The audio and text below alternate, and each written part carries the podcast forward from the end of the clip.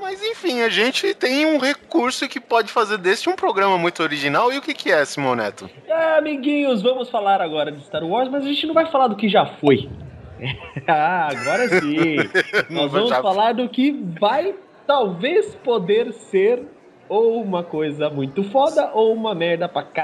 Tá louco. Tá louco. Ele tá, não, não ligou no tema ainda não. Ou, ou, ou, ele acha que a gente vai produzir realmente filme, né? Não sei. Que a gente, a gente não vai falar do que, que a gente acha que vai ser a próxima trilogia? Não. não. Você vê a organização do cast. Por isso que nós estamos um programa original sempre. Ah, tá nem, vendo aqui nem... na pauta mesmo. É, não tem. Não tem nem pauta, né, cara?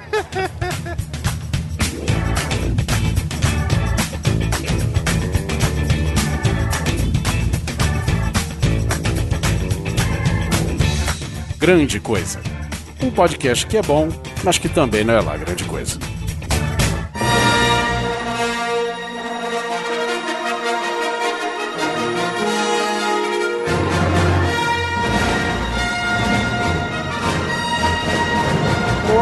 Senhoras e senhores, tudo bem com vocês? Aqui é o Guizão e nós estamos nesse momento em obras aqui. Estou eu, Oliver Pérez e Simão Neto. Nós. Aqui. Outra vez. Em obras. em obras, cara. Em obra, em obra do quê, cara? A gente tá pensando em fazer um negócio diferente. Assim, não é novo, né? Mas é uhum. o jeito grande coisa de se fazer as coisas, então sempre sai diferente. É, a gente procura as peculiaridades, né, para ser um programa original. Exatamente. Porque afinal de contas, é, conforme você viu aí no nosso, no nosso título do podcast, seja baixado no iTunes ou na vitrine do site, você vai perceber que hoje a gente vai falar de Star Wars. E Star Wars, como muita gente sabe, né, é um tema bem batido, batido bagarai.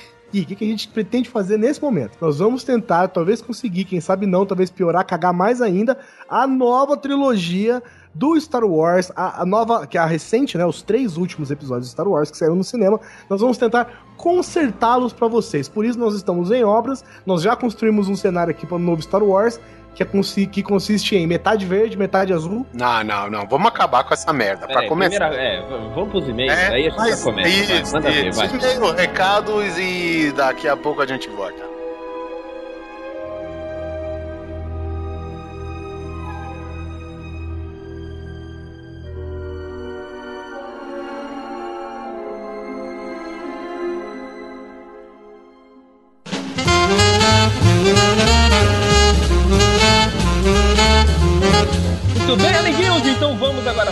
Mais uma leitura de e-mails e recadinhos quinzenais deste programa que é Mega Chubidubas, gostosinho, mas antes dos e-mails, recadinhos com o nosso querido Guizão, manda ver, meu filho. Primeiro, não se esqueçam de mandar a sua pergunta para Oliver Pérez Responde. Nunca se esqueçam, gente, pergunta sem pudor, com bastante criatividade.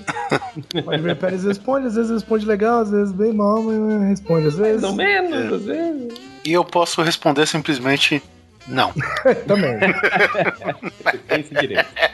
E eu participei também do Cidade Gamer Off número 6. Poderia ser melhor. A gente fez uma, uma breve análise de coisas do, da cultura, né? De filmes, de, de séries, jogos, games, quadrinhos, várias coisas que a gente acha que pode melhorar. O que, o que tem muito a ver com a pauta do cast de hoje. Exatamente. E eu também participei da leitura de e-mails do meu querido Pod Trash com o Bruno Gunter, Bruno Gunter, desculpa, descobri que é Bruno Gunter, o Douglas, o Exumador e o Almighty, nosso amigo ouvinte nosso também, sobre o Hudson Hawk, aquele filme do Bruce Willis, tá ligado? Sim, sim, muito bom. Então ouça lá, Podcast 167, O Rei do Lado B. Deixa eu me corrigir, horrivelmente muito bom. É, é aquele que ele é um ladrão? ele é qualquer coisa nesse filme, velho. Ah, ok. E é isso aí, depois dessa enorme lista de participações do Guizão, que a gente vai começar a cobrar, vamos para os nossos e-mails. O primeiro e-mail aqui é do André Ricardo Lira. Olá a todos, sou de São Paulo SP, me chamo André Ricardo Lira, 36 anos, caraca, tá acima do nosso, né, da, da nossa faixa etária de ouvintes, né? Eu não sei. é. A gente não fez uma análise ainda sobre isso. Ah, cara, mas pela imagem que a gente tem dos nossos ouvintes, são tudo só os novinhos, que nem diz o funk por aí. E ouvindo o Cast 32 sobre tecnostalgia, por que será que ele comentou nisso, né? Belo nome esse, é, mérito do Guizão. É mérito meu, lógico. E, e vocês vão perceber que nesse episódio aqui, muita coisa que melhorou Star Wars também tem meu dedinho nele. É, seria de nós, senhor Guizão. Nosso tio Baca grandão. E ele dizendo aqui: me lembrei de uma situação bizarra que me aconteceu com o Tamagotchi. É Tamagotchi ou Tamagotchi que ele fala? Ah, velho, japonês, vê aí, é. pensa aí como é que se fala. É, ele escreve Tamagotchi e eu falo Tamagotchi, então foda-se. Eu morava em um bairro meio barra pesada. Eu estava na rua com alguns Então, um bairro não muito pesado. eu estava na rua com alguns amigos às duas da, da madrugada e aconteceu o óbvio para o horário. A polícia chega e manda todo mundo para a parede. Quando estava rolando a revista, algo apita no meu bolso. O policial chega, todo truculento, e pergunta. Ele, ele fala aqui o que é isso, mas ele perguntou: que porra é essa? Eu vou ver da porra essa aí, meu irmão. É um. O que o cara me responde? É um bichinho virtual. Porra, cara. Se você. É o meme do Batman batendo no Robin. É... Tá, larga a mão. Porra, cara, se você é morador de um bairro barra pesada, né, cara? Meio. Você tem que falar, pô, é um, é um bicho virtual, velho. É uma parada virtual aí, mano. E aí ele falou, eu completei todo constrangido. Mas não é meu. É o famoso, é da minha irmã. e ele né? coloca entre parênteses aqui, realmente ou era. Todos os policiais riram. Meus amigos que estavam sendo revistados riram. E o policial que estava perto de mim pediu para ver. E para piorar, o corpo do Tamagotchi era vermelho e à noite ele ficou parecendo rosa. O policial pega, mostra para o outro policial que estava afastado e grita: E ainda é rosa! Fui zoado pelo bairro inteiro quase um ano depois dessa. Eu passava na rua e o pessoal gritava: É rosa, é rosa! Foi constrangedor. Bom, sou ouvinte novo, mas acompanhava o Nerd Drops e descobri recentemente que vocês voltaram e já fiz a maratona. Estou gostando bastante dessa nova proposta. Um grande abraço a todos. Muito obrigado, André. Obrigado pelo seu feedback aí. Valeu, André. Obrigado. Que bom que você descobriu a gente. Espalha a palavra, cara. Aproveita e entra lá no iTunes. Todo mundo aqui que tá ouvindo, aproveita e entra lá no iTunes, dá um rankzinho pra gente aí. Colabora, resolveu, acabou. E muito obrigado pelo seu e-mail. É, e a gente vai ajudar a espalhar a palavra também. É rosa, é rosa! o próximo e-mail é do Alexandre Garcia de Carvalho. Você sabe quem que é, né, Oliver? Nosso famoso Alexandre Nerdmaster. Exatamente, o Alexandre Nerdmaster, inclusive, ele startou um problema no site. Porque ele mandou o e-mail pra gente pelos comentários que a gente tem lá no formulário de comentários pra entrar em contato com a gente. E eu tenho a impressão de que ele, ele manda, mas ele dá, dá erro, mas a gente recebeu, viu, Alexandre? Então a gente recebeu uns 16 e-mails. Mas obrigado mesmo pela participação, porque ele mandou pelos comentários e depois ele mandou um e-mail mesmo pra gente. Valeu. Aqui é o Alexandre Nerdmaster do podcast Paranerd, é um podcast para nerds. Tenho 40 anos, sou de Niterói, Rio de Janeiro, e este é o primeiro e-mail que mando para vocês apesar de ouvir vossas desventuras desde o saudoso Nerdrops. Quero acrescentar, e não corrigir, colocou entre parênteses, algumas informações dadas por vocês nesse excelente episódio nostálgico. 1. Um, a Nintendo fazia sim minigames. Eu sei, Alexandre, que fazia. Eu dei uma vaza gigante, cara. Depois que eu me lembrei. Eram chamados de Nintendo Game Watch. O game Donkey Kong de tela dupla citado por vocês era o modelo Deluxe dos Game Watch. É verdade, Seja, muita gente me lembrou, velho. Teve é, gente que me xingou. Era, era Nintendo no final das contas, né? Sim, Nintendo fazia assim, nem me xingou. O Mal Roboto, o Mal falou, ah, é, é grande coisa mente. Foi engraçado, gente. Desculpa por essa gafe. Eu... E, e, não, e não foi só essa vaza. Vai ter aí, conforme a gente vai lendo os comentários mês, vocês vão vendo aí que vários, tem vários. Vários, vários. É. Tive dois. Tive praticamente todos os consoles de videogames lançados no Brasil. Do finado telejogo, passando por Atari, Intellivision, Odyssey, Turbo Game, Turbo Game eu tive também, Super Nintendo, Master System, Mega Drive, PlayStation, PS2 e finalmente hoje sou proprietário de um Xbox 360. O curioso, no ca... Cale sua boca pra falar do Xbox 360.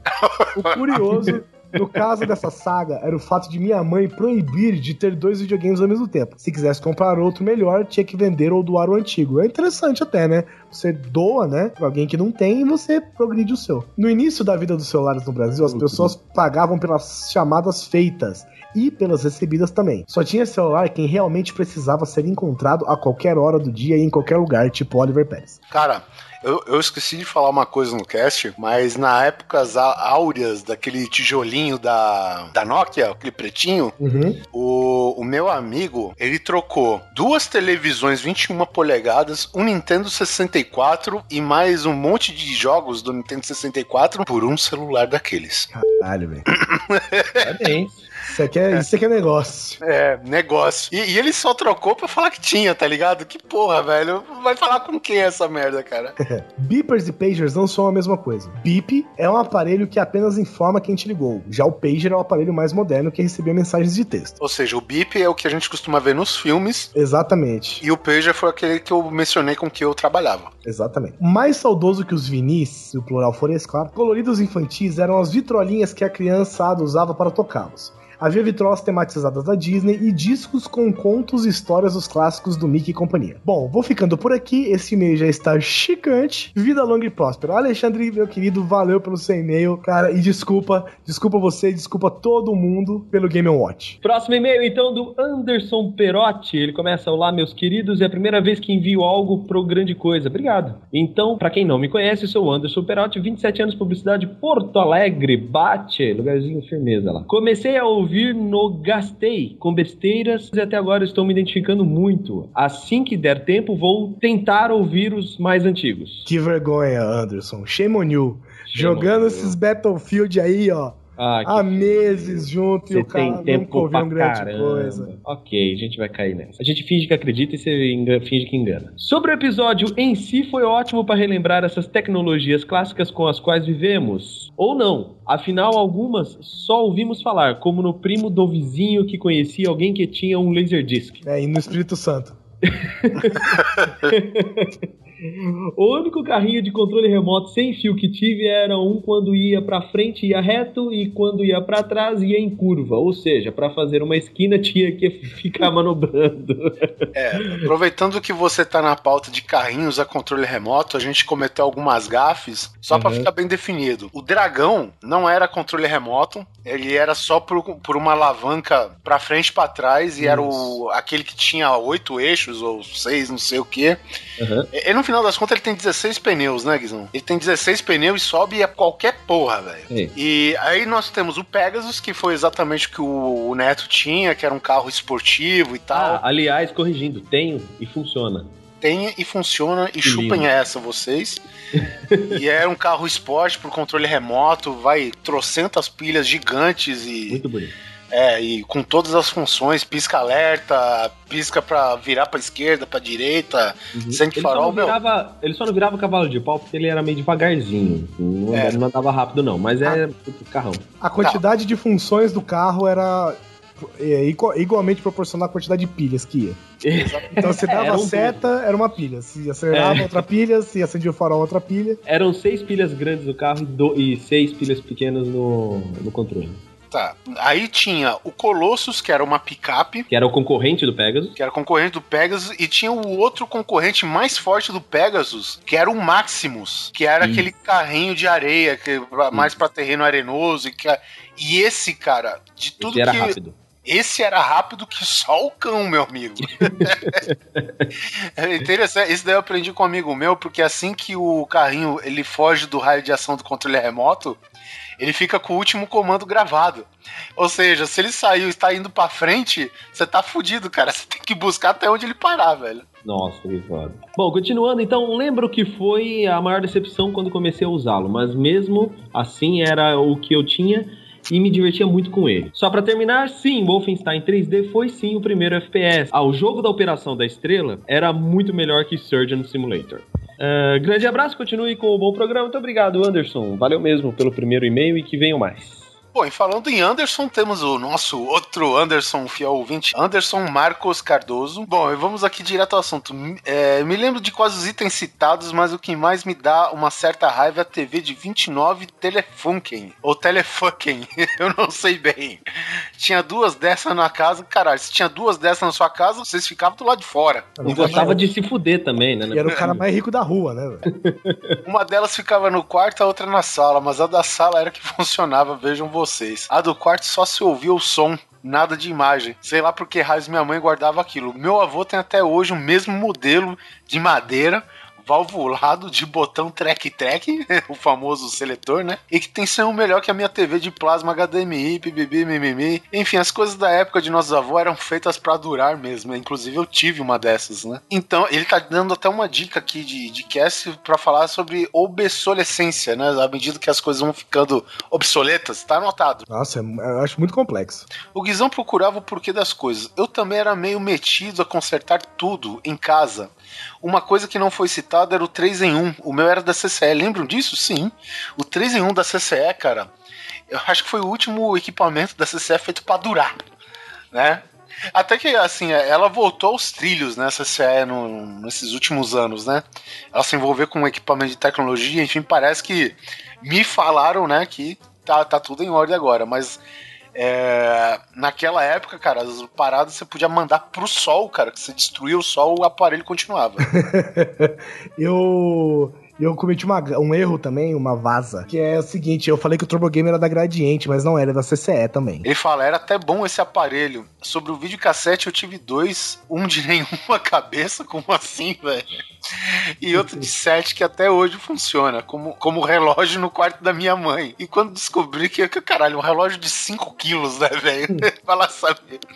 E... A dificuldade que é pra você programar um relógio de um videocassete, você tem que guardar na memória, né, velho? Tem que ficar para sempre. Ah, era foda, cara. Eu perdi, eu perdi um bom tempo fazendo aquilo. Na hora que ele liga, enrola toda a fita e sai a fita vazando pela boca, tá na hora de acordar, então. Uhum. e quando descobri como ele fazia para não gravar as fitas, foi o maior barato. Fiquei todo feliz. Ele lembra vagamente deste Pense Bem, aqueles livrinhos eram como os, DLC, os DLCs hoje. Você inseria o código dentro do aparelho que já possuía, ou seja, o game que já estava lá dentro e só precisava saber que era a combinação certa. Depois lançaram uma variação desse que não tinha como adivinhar e eram só os de temas específicos como ciências, matemáticas e etc. Não tem a mínima mínima saudade dessa coisa. Minha mãe comprou todos os livros na época, enquanto eu queria sair para brincar com o meu gato de rua, ela queria que eu aprendesse a somar. Bom, ele aqui ele comenta justamente a respeito dos vinis, né? Que hoje ele baixa discografias inteiras e não tem tempo de, de ouvir nada, né? Enquanto naquela época a gente pegava, que nem o, o Neto disse, né? A gente preparava a sala para ouvir a música, né? E ele mandou umas fotos aqui dos vinis que ele tem. Isso. E, e ele tem o vinil do Jaspion que ele tem aqui, exatamente o vinil do Jaspion que eu tinha, velho. Viu a vitrolinha vermelha dele? Ai, coisa fofa. Não, bem coisa isso. Espero que tenha sido mais curto e grosso nesse e-mail.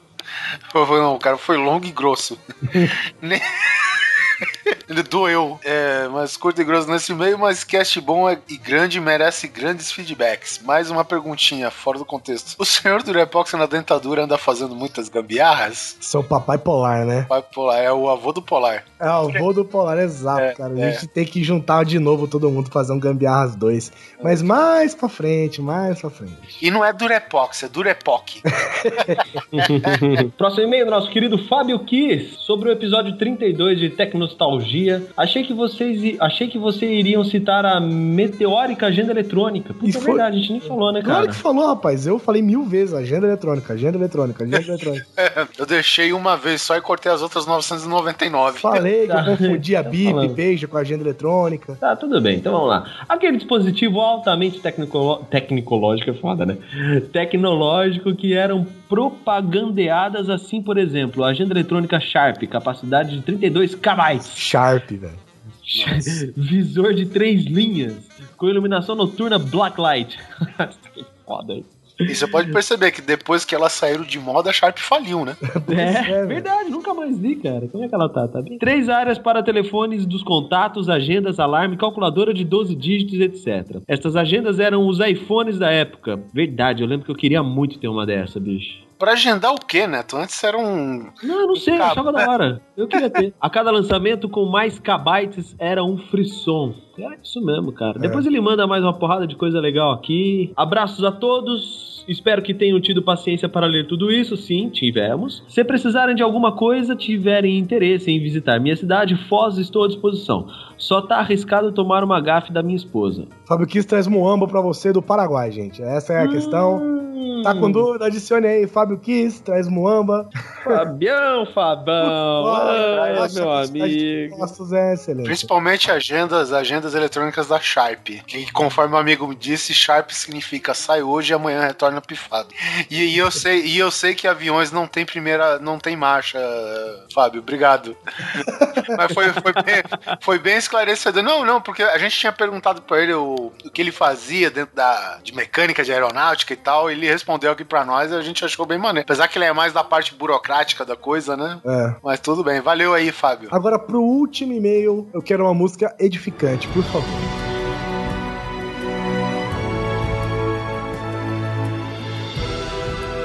O e-mail é do Ailson Mendonça Júnior. Coisas, aqui quem escreve é Ailton Júnior, de 30 anos, Campinas, São Paulo. Parabéns pelo ótimo cast. Sou ouvinte novo e conheci vocês através de um link em outro podcast que não me recordo agora. Eu trabalho soldando componentes eletrônicos e meu trabalho é um pouco repetitivo, então eu sempre ouço podcasts. É, ouço umas 6 horas de podcast por dia e sempre procuro por novos. Eu sou muito fã do Nedcast, quem não é? Há anos, então, toda sexta-feira é sagrado acordar, baixar o Nerdcast. Isso é quase religioso pra mim. Semana passada me aconteceu algo que eu nunca, que nunca tinha acontecido. Eu esqueci de entrar no Jovem Nerd. E só percebi segunda-feira. Os senhores sabem o motivo disso? É que eu conheci um tal de grande coisa. Nossa. Vocês me supriram, pô, é muito foda, velho. Puta, arrepiei, cara. E vocês me supriram com 30 casts que eu ouvi em poucos dias. Já sou fã de vocês e nem uso o tal iTunes, mas vou baixar só para avaliar o cast de vocês. Parabéns pelo excelentíssimo trabalho. Não ouvia nada novo com tanta qualidade há muito tempo. Caralho. Ailton, olha assim, não sei o que aconteceu, mas bateu uma abelha aqui no meu olho. Cara. eu vou falar um negócio. Eu tô arrepiado de verdade, Ailton. Obrigado, brother. Valeu mesmo, cara. Começou a, a suar aqui, velho, no olho, que tá foda. é, então, assim, se você tá curtindo, Fica esperto.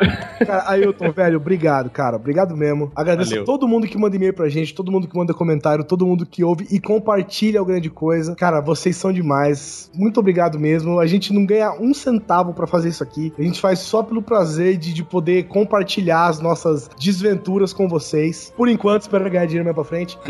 Mas, por enquanto, cara, valeu, gente. E, e Ailton, cara, se você puder, velho, usar o iTunes, ele é foda. E se você puder dar um rank pra gente lá, cara, ranquear a gente. Valeu, velho. Obrigado mesmo. E adiciona a gente no Facebook, cara. Quero te agradecer pessoalmente um dia. E ele vai precisar, né? Porque ele já ouviu todos os 30 e poucos episódios da gente, agora ele vai ter que escutar os outros casts também. então você assina os outros casts no iTunes, cara, e, pô, não esquece de visitar página e página se não tiver muito tempo, né? Mas é importante, né? Visita cada um, é, prestigie, principalmente que nem a gente, né? São vários podcasts que quase fazer por prazer, né, cara? Não tem grana envolvida ainda nem nada, mas valeu, cara. Foi, pô, muito bom receber um e-mail. E parabenizar tudo, todos os ouvintes, né, cara? Porque nossa caixa de e-mail estourou logo no primeiro dia de. Ah, impressionante. De, de, publicação desse cast. Inclusive, a gente só vai dar uma passada em alguns recados que deixaram no, nos commenters aí no, na página do Grande Coisa, né? No, no post do, do cast. Eu tenho que falar aqui principalmente, cara, do Bruno Santos, que ele marcou vários as vaza da gente e a gente se confundiu com um item importante, cara, que é o cara maluca e a gente confundiu com outro brinquedo que era o cara a cara. Cara a cara é, ah, tem bigode? Não. É, é. Exato, exato. Eu lembro que quando eu tava re reouvindo o, o cast, e quando eu chego nessa parte, eu continuei ouvindo, eu falei, mas tem alguma coisa errada aqui, eu não sei o que que é. Sabe, eu ele, perdido. É, o Bruno Santos, ele explica aqui, cara a cara consistia em um tabuleiro que tinha um monte de carinhas viradas pros dois lados, ou seja, para cada jogador, né?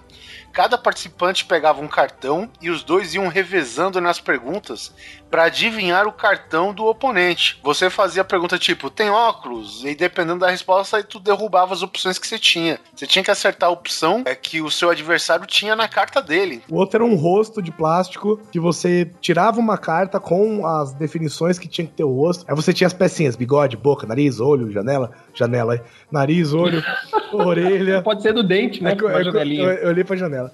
Bigode, orelha, chapéu, cabelo, não sei o que, não sei o que. Aí você tinha que, antes da peça tinha um timer e ela começava a chacoalhar assim e desmontava as peças tudo. Então você tinha que ir colocando pra montar a peça, apertava um botão e ele parava pra peça pra, pra ficar com o rosto pronto e você ganhava, né? Um abraço também pro Jefferson SN Rocha, que falou que ele tinha uma porrada de bonequinhos de super-heróis e comandos em ação. Um abração pra Elvis Rodrigues da Rocha.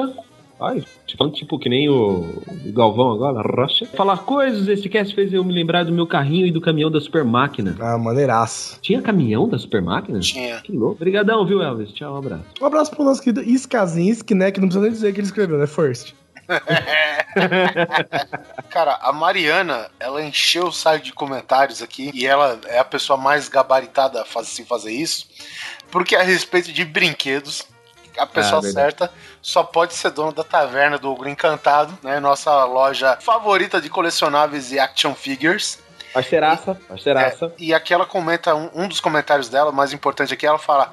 Grande parte dos brinquedos lançados pela Estrela até o começo dos anos 90 eram, na verdade, licença da Hasbro e Mattel. Ou seja, pra quem não sabe, Hasbro Transformers, né? E Mattel Barbie. Uma coisa que eu tenho que falar é da qualidade dos produtos. A Estrela era uma das poucas fábricas do mundo que fabricava esses brinquedos com a, mesma qualidade da Hasbro e da Mattel, né? Ou seja, Isso é um achievement.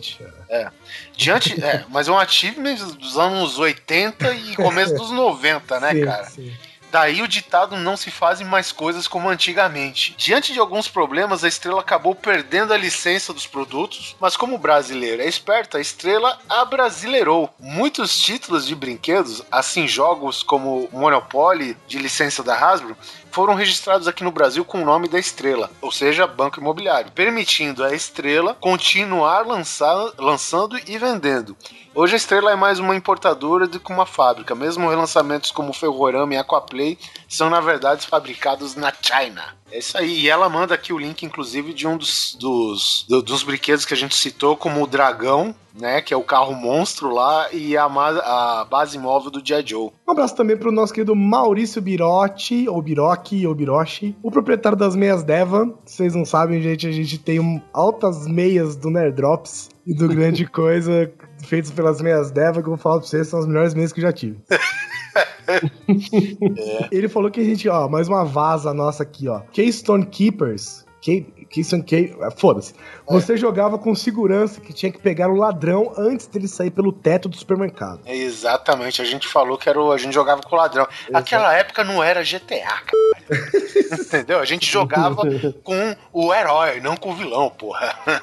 Um abração pro nosso sempre presente Frank Castle, brigadão. Então aqui, Frank Castle, além de participar aqui em todos os outros comentários, dando respostas e conversando com a galera, também mandou aqui pra gente vários links dos carrinhos que a gente falou, de controle remoto, Pegasus, Colossus, e enfim, outras coisas aqui que ele mandou também, tá?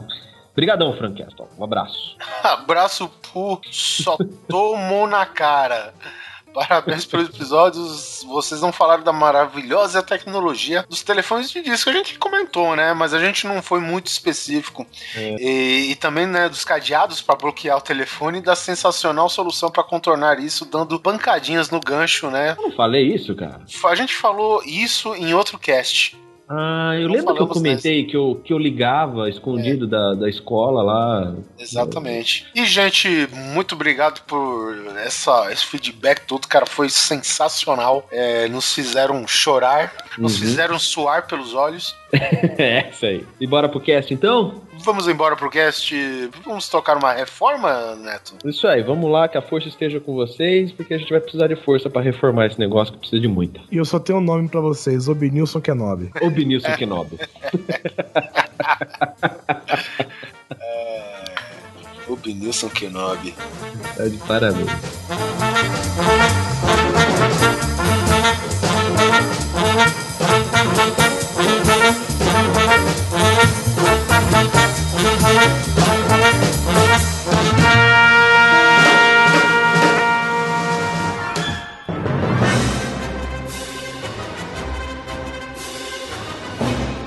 Em uma galáxia muito distante, há muito, muito tempo atrás. Na verdade, ao contrário.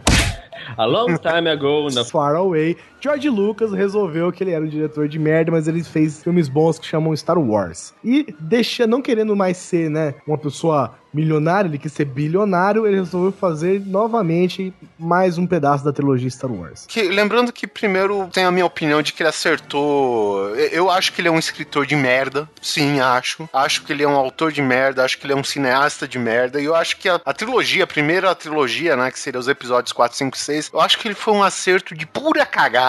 Hum. Tipo, você acerta uma vez na vida e foi o que aconteceu, ele acertou uma vez na vida e só. E tipo, ele criou, vamos dizer assim, uma mitologia muito grande para que a gente, vamos dizer assim, a gente se adentrasse nas origens desse universo todo. E foi o que ele, né, começou a fazer, sei lá, em 96, né, para ser lançado em 99, né, que foi a, justamente o primeiro episódio, o episódio 1, Star Wars, A Ameaça Fantasma, ou The Phantom Menace. Ou Ameaça Fantasma. Bom, enfim, e ele fez o que fez, né, cara, fez um resultado, quer dizer, vamos ser honestos, né, era meio moleque na época, cara, eu acho que você jogar uma pancada de CGI na época, porra, era uma grande novidade, não deixa de ser, afinal de contas, né? Mas com o tempo você foi percebendo que, cara, que tudo aquilo que fazia é, a magia da, da trilogia original não tava lá. O, o, Star Wars Episódio 1, Ameaça Fantasma, ele foi lançado em 1999 e o episódio original, o, o nome original dele, o título, né, é Star Wars Episode 1, The Phantom Menace. Ele recebeu 6,5 nos sites em média, né, os sites de, de, de análise de cinema. Uhum. Que é uma nota até relativamente alta, porque muita gente fala. Né? Sim. E, Só que, cara, ele veio com uma premissa violentíssima, porque a primeira trilogia, cara, foi um negócio assim que mudou a história do cinema, sabe? Mudou a história do cinema atual. Não se via nada como, até hoje não se vê nada tão parecido. Muito difícil achar alguma coisa que lembre isso. O jeito que Star Wars era feito, a qualidade que ele foi feito, o, o esmero nos detalhes, as paradas, tudo com muito cuidado. E ele veio, cara, para mostrar o que, cara? Ele veio para mostrar Darth Vader. O que, que você ah, é. queria ver ali, cara? Darth Vader, os, o, né, o, o, início do Sith, na verdade, contar toda a história antes da Guerra dos Clones. Contar a história antes da, do domínio do Império, isso, digamos assim, isso, né? Antes do Império dominar, que no caso foi pela Guerra dos Clones, né? Que foi o que virou o jogo no Império, na, é, na galáxia. O, mas o, o, que, que, o que, que todo mundo queria ver, cara? Todo mundo queria ver a, a história do Darth Vader. Por quê? Por que, que você queria ver o Darth Vader? Porque o Darth Vader, cara, é o The Chosen One que foi pro mal, sacou? exatamente, cara. É, porra, você vê, né, cara, o The Chosen One que foi pro mal, cara. Se você pegar esse detalhe, né, cara, porra, é um filme original pra caralho, né? A trilogia. Tipo assim, pra época original. ainda, Exatamente. pra época ainda, não existia é. isso. O herói era herói, ponto final. Exatamente. Né? É a mesma coisa que você fazer um Matrix e o Neo ir pro lado do mal, cara, tá ligado? Exatamente, cara. Imagina chega o seu agente Smith e fala assim: Mr. Anderson, come to my side. Ele, ok. Ok. Okidoki. Man, let's go fuck this shit out. Não, não tem o que você fazer, cara. Porque é o seguinte, o, o que se sabe do Darth, o que, que se sabia do Darth Vader, né? Nos filmes, né? Fora, fora o, o universo expandido. Darth Vader era o cara, Anakin Skywalker era o cara que você conheceu pela primeira vez já como vilão. Durante os três filmes, você vai descobrindo, os três primeiros, claro, da primeira trilogia, você vai descobrindo que ele era um cara bom, ele era o melhor de todos e acabou sendo corrompido pelo mal. Anakin em termos, né? Porque o, o público, ele vai meio que fazendo as descobertas junto com o Luke, né? Então, é, o Anakin Skywalker, que se sabe que é o pai do Luke, mas não se sabia que era o Darth Vader. E isso o Luke só veio descobrir, se eu não me engano, no, no Império Contra-Ataca. É, mas o cabaço é, do Obi-Wan sabia, né? Sim, o Obi-Wan é, é, o sacana do universo, a gente sabe. Oh, mas você pode não. A fraca da força você. A gente foi descobrir aos poucos, né? A, a, assim, as origens e quem é realmente Darth Vader, né? É uma coisa importante também, só pra, pra falar, antes que a gente entre muito na história, a importância que o Guizão tava falando do, do, do Star Wars como um todo Uh, hoje em dia, a cultura pop, que é considerada cultura nerd, né? Não a cultura popular, cultura pop, né? Como a gente chama, essa coisa que todo mundo, todo nerd gosta, Afinal ela meio que... Ser pop não é ser popular, né? É, é, exato. Então, a música popular brasileira, né? Seria latino, Anitta... Exato. Né? Mas essa cultura pop nerd, vamos chamar assim, é meio que, que foi batizada uma data de nascimento que foi naquele, naquele dia que estreou em 77 esse filme do Star Wars. Então, só para ter uma, uma ideia da importância desse filme, como ele foi na época, que, como o Guizão falou, ele fez com todo o esmero possível, mas que não fazia a ideia de que aquilo fosse dar certo. E de repente virou no que virou. É, o... tanto que o roteiro foi mudado durante, né? O... Sim, sim. E, e a... os filmes tal. Acompanhando a ideia até que o, que, o, que o Oliver falou sobre o George Lucas, eu concordo com tudo que ele falou, só que uma coisa a gente tem que, tem que ser justo com ele. Ele é um excelente contador de histórias no quesito, é, tipo, inventar coisas. Tudo isso daqui saiu da cabeça do cara. Ele falou: não, vou fazer essa história. Ele lutou para fazer isso e lá. É um excelente do marqueteiro, filho da mãe, sabe ganhar dinheiro porque é aí que tá o segredo do Star Wars também, né? Esse negócio é totalmente comercial, tá? Se sair qualquer merdinha do Star Wars amanhã, eu vou comprar. Então a gente tá lidando com um cara que é um péssimo diretor, um péssimo escritor, um cara totalmente besta, mas que sabe fazer grana. Recentemente todo mundo sabe que Star Wars saiu das mãos do George Lucas por vontade própria, né? Ele cedeu todos, cedeu não, vendeu, né? É, eu muito De graça não foi nada. De graça não foi nada nisso aí não. Mas enfim, cara, eu acho que Star Wars seria muito foda se o George Lucas, cara, fosse o dono, sabe, de uma Fox da vida. E, tipo, sei lá, pode ser até o J.J. Abrams, né, que até então é o escolhido para dirigir a nova trilogia que vai vir. Mas enfim, ele, cara, como um homem de negócios, cara, sabe, no, é o, o, foco no Star Wars, cara, não teria para ninguém, cara, você me desculpa. E ó, ele vendeu por 4 bilhões de dólares, tá, gente? É 4 bilhões de dólares toda a LucasArts. Isso envolve também os jogos, ok? Então, assim, você gostava de Day of the Tentacle, é, espera aí pra Disney fazer alguma coisa com isso, porque agora é da Disney. então, assim, 4 bilhões de dólares, e hoje ele ainda é o consultor. É, é assim, mais ou menos assim. Ele não manda porra nenhuma, mas o pessoal vai perguntar para ele. E ele pode até falar, não, não é assim. Eles vão virar pra ele e falar, mas a gente quer assim, cala a boca. Mas ele ainda é tipo um consultor e tal. Se eles fizerem eu... isso, eles são idiotas, né? É, agora eu vou, eu vou jogar uma real. A minha opinião, assim, eu sou extremamente fã disso e eu sempre falo para todo mundo, cara, Star Wars é bom quando não tem o George Lucas envolvido. Tudo que eu vejo de Star Wars onde o cara não botou muito a mão é excelente. Excelente. Tipo, tá aí os jogos que não me deixam mentir, tá aí HQ, essas coisas. Ele só olha e fala, ah, beleza, aprovado. É, uma curiosidade, o General Grievous não foi criado por ele, foi o Tartovsky, Tartakovsky, que fez o Clone Wars desenho, que também faz Tartakovsky, esse cara é. Ele que criou o General Grievous. Então, assim, primeiro a gente tem só que ambientalizar quem é George Lucas, que é um excelente marqueteiro, e ponto, acabou. É isso. E aí agora ele falou assim: vou fazer a nova trilogia para contar a história desse personagem que é icônico, considerado o maior vilão de todos os tempos, que Star Wars resume a isso. É um filme de, é um filme infantil que fala de coisas sérias, que conta a história do Anakin Skywalker. É isso. A trilogia é mais recente, né? Não, o filme inteiro, se você parar pra pensar, do 1 ao 6, ele fala do Anakin Skywalker. Sim. Tá, tem a questão da Aliança Rebelde, tem toda uma história por trás de tudo, mas se você parar pra pensar, todo o foco do Star Wars gira em torno do Anakin Skywalker, não tanto do Darth Vader. Do Anakin. Skywalker, cara. É, que eu tô falando, Skywalker. Skywalker, você tá falando, velho. Skywalker? Skywalker não, velho. O andarilho das cicatrizes, Skywalker. É, Scar... andarilho Skywalker. Né? Scary Walker. É, Scary, é um Mas, espantalho então, com sabre de luz. Eu quero, eu quero então, falar... Star Wars é a história do Anakin, cara. Isso. Eu quero voltar a falar aqui por um minuto que a gente começou, a gente se estendeu na produção e no George Lucas em si. Mas eu quero falar do Darth Vader. Por quê? Porque era aquilo que eu falei no começo, cara. Vocês, vocês têm noção, gente? Vocês têm noção? Presta atenção no que, que eu vou dizer agora. Vocês têm noção do que, que é você pegar, tipo, o Superman Aí o, super, o Superman desse filme novo, tá? Que ele é um uhum. deus na Terra. Você pegar o Superman, o Superman virar e falar assim: ah, quer saber? Foda-se o ser humano. Peraí, o Superman de qualquer mídia, né? Sempre foi um deus na Terra. É, sim, mas, mas tem, tem os que são poderosos, que, né? Alguns que têm poder equivalente e tal. Vai ter essa variação de, de força do Superman. Mas esse do filme, por exemplo, o cara é praticamente intocável, né? O cara é perfeito. Agora você imagina esse cara, ele olha assim: ah, Superman, socorro, tá meteoro caindo, né? Quer saber? Foda-se. Se, se, ele concordasse com o Zod, né? Tamo fudido, Exa velho. Exatamente, cara. Eu vim aqui foder esse planeta. Ah, bora lá então. Eu te ajudo. Você não tem o que fazer, cara. E foi, o que, e foi justamente o que aconteceu, entendeu? Foi justamente o que aconteceu. O Anakin mudou a história do Império. Darth Vader é aquele cara. Meu, vocês assistiram, tenho certeza que vocês assistiram a primeira trilogia. Aqueles, aqueles soldados que são os figurantes, né, que falam um pouco. Meu, é uhum. citar o nome Darth Vader, velho. O nego já se cagava inteiro, velho. Você tem noção que, que é um cara matar uma pessoa estrangulada pela televisão? Foi isso que Darth Vader fez. esse, é, esse, esse, nível de The Chosen One que eu tô falando. É, esse nível. E a, gente foi, e a gente foi descobrir o quê? Agora a gente vai saber a história desse cara. Da onde... O que aconteceu para ele Exato. se tornar o vilão. O que, que aconteceu, quais foram os, os, os problemas nessa vida, as, os encalços do destino que transformou ele nesse cara do mal, e é aí que entra a nova trilogia.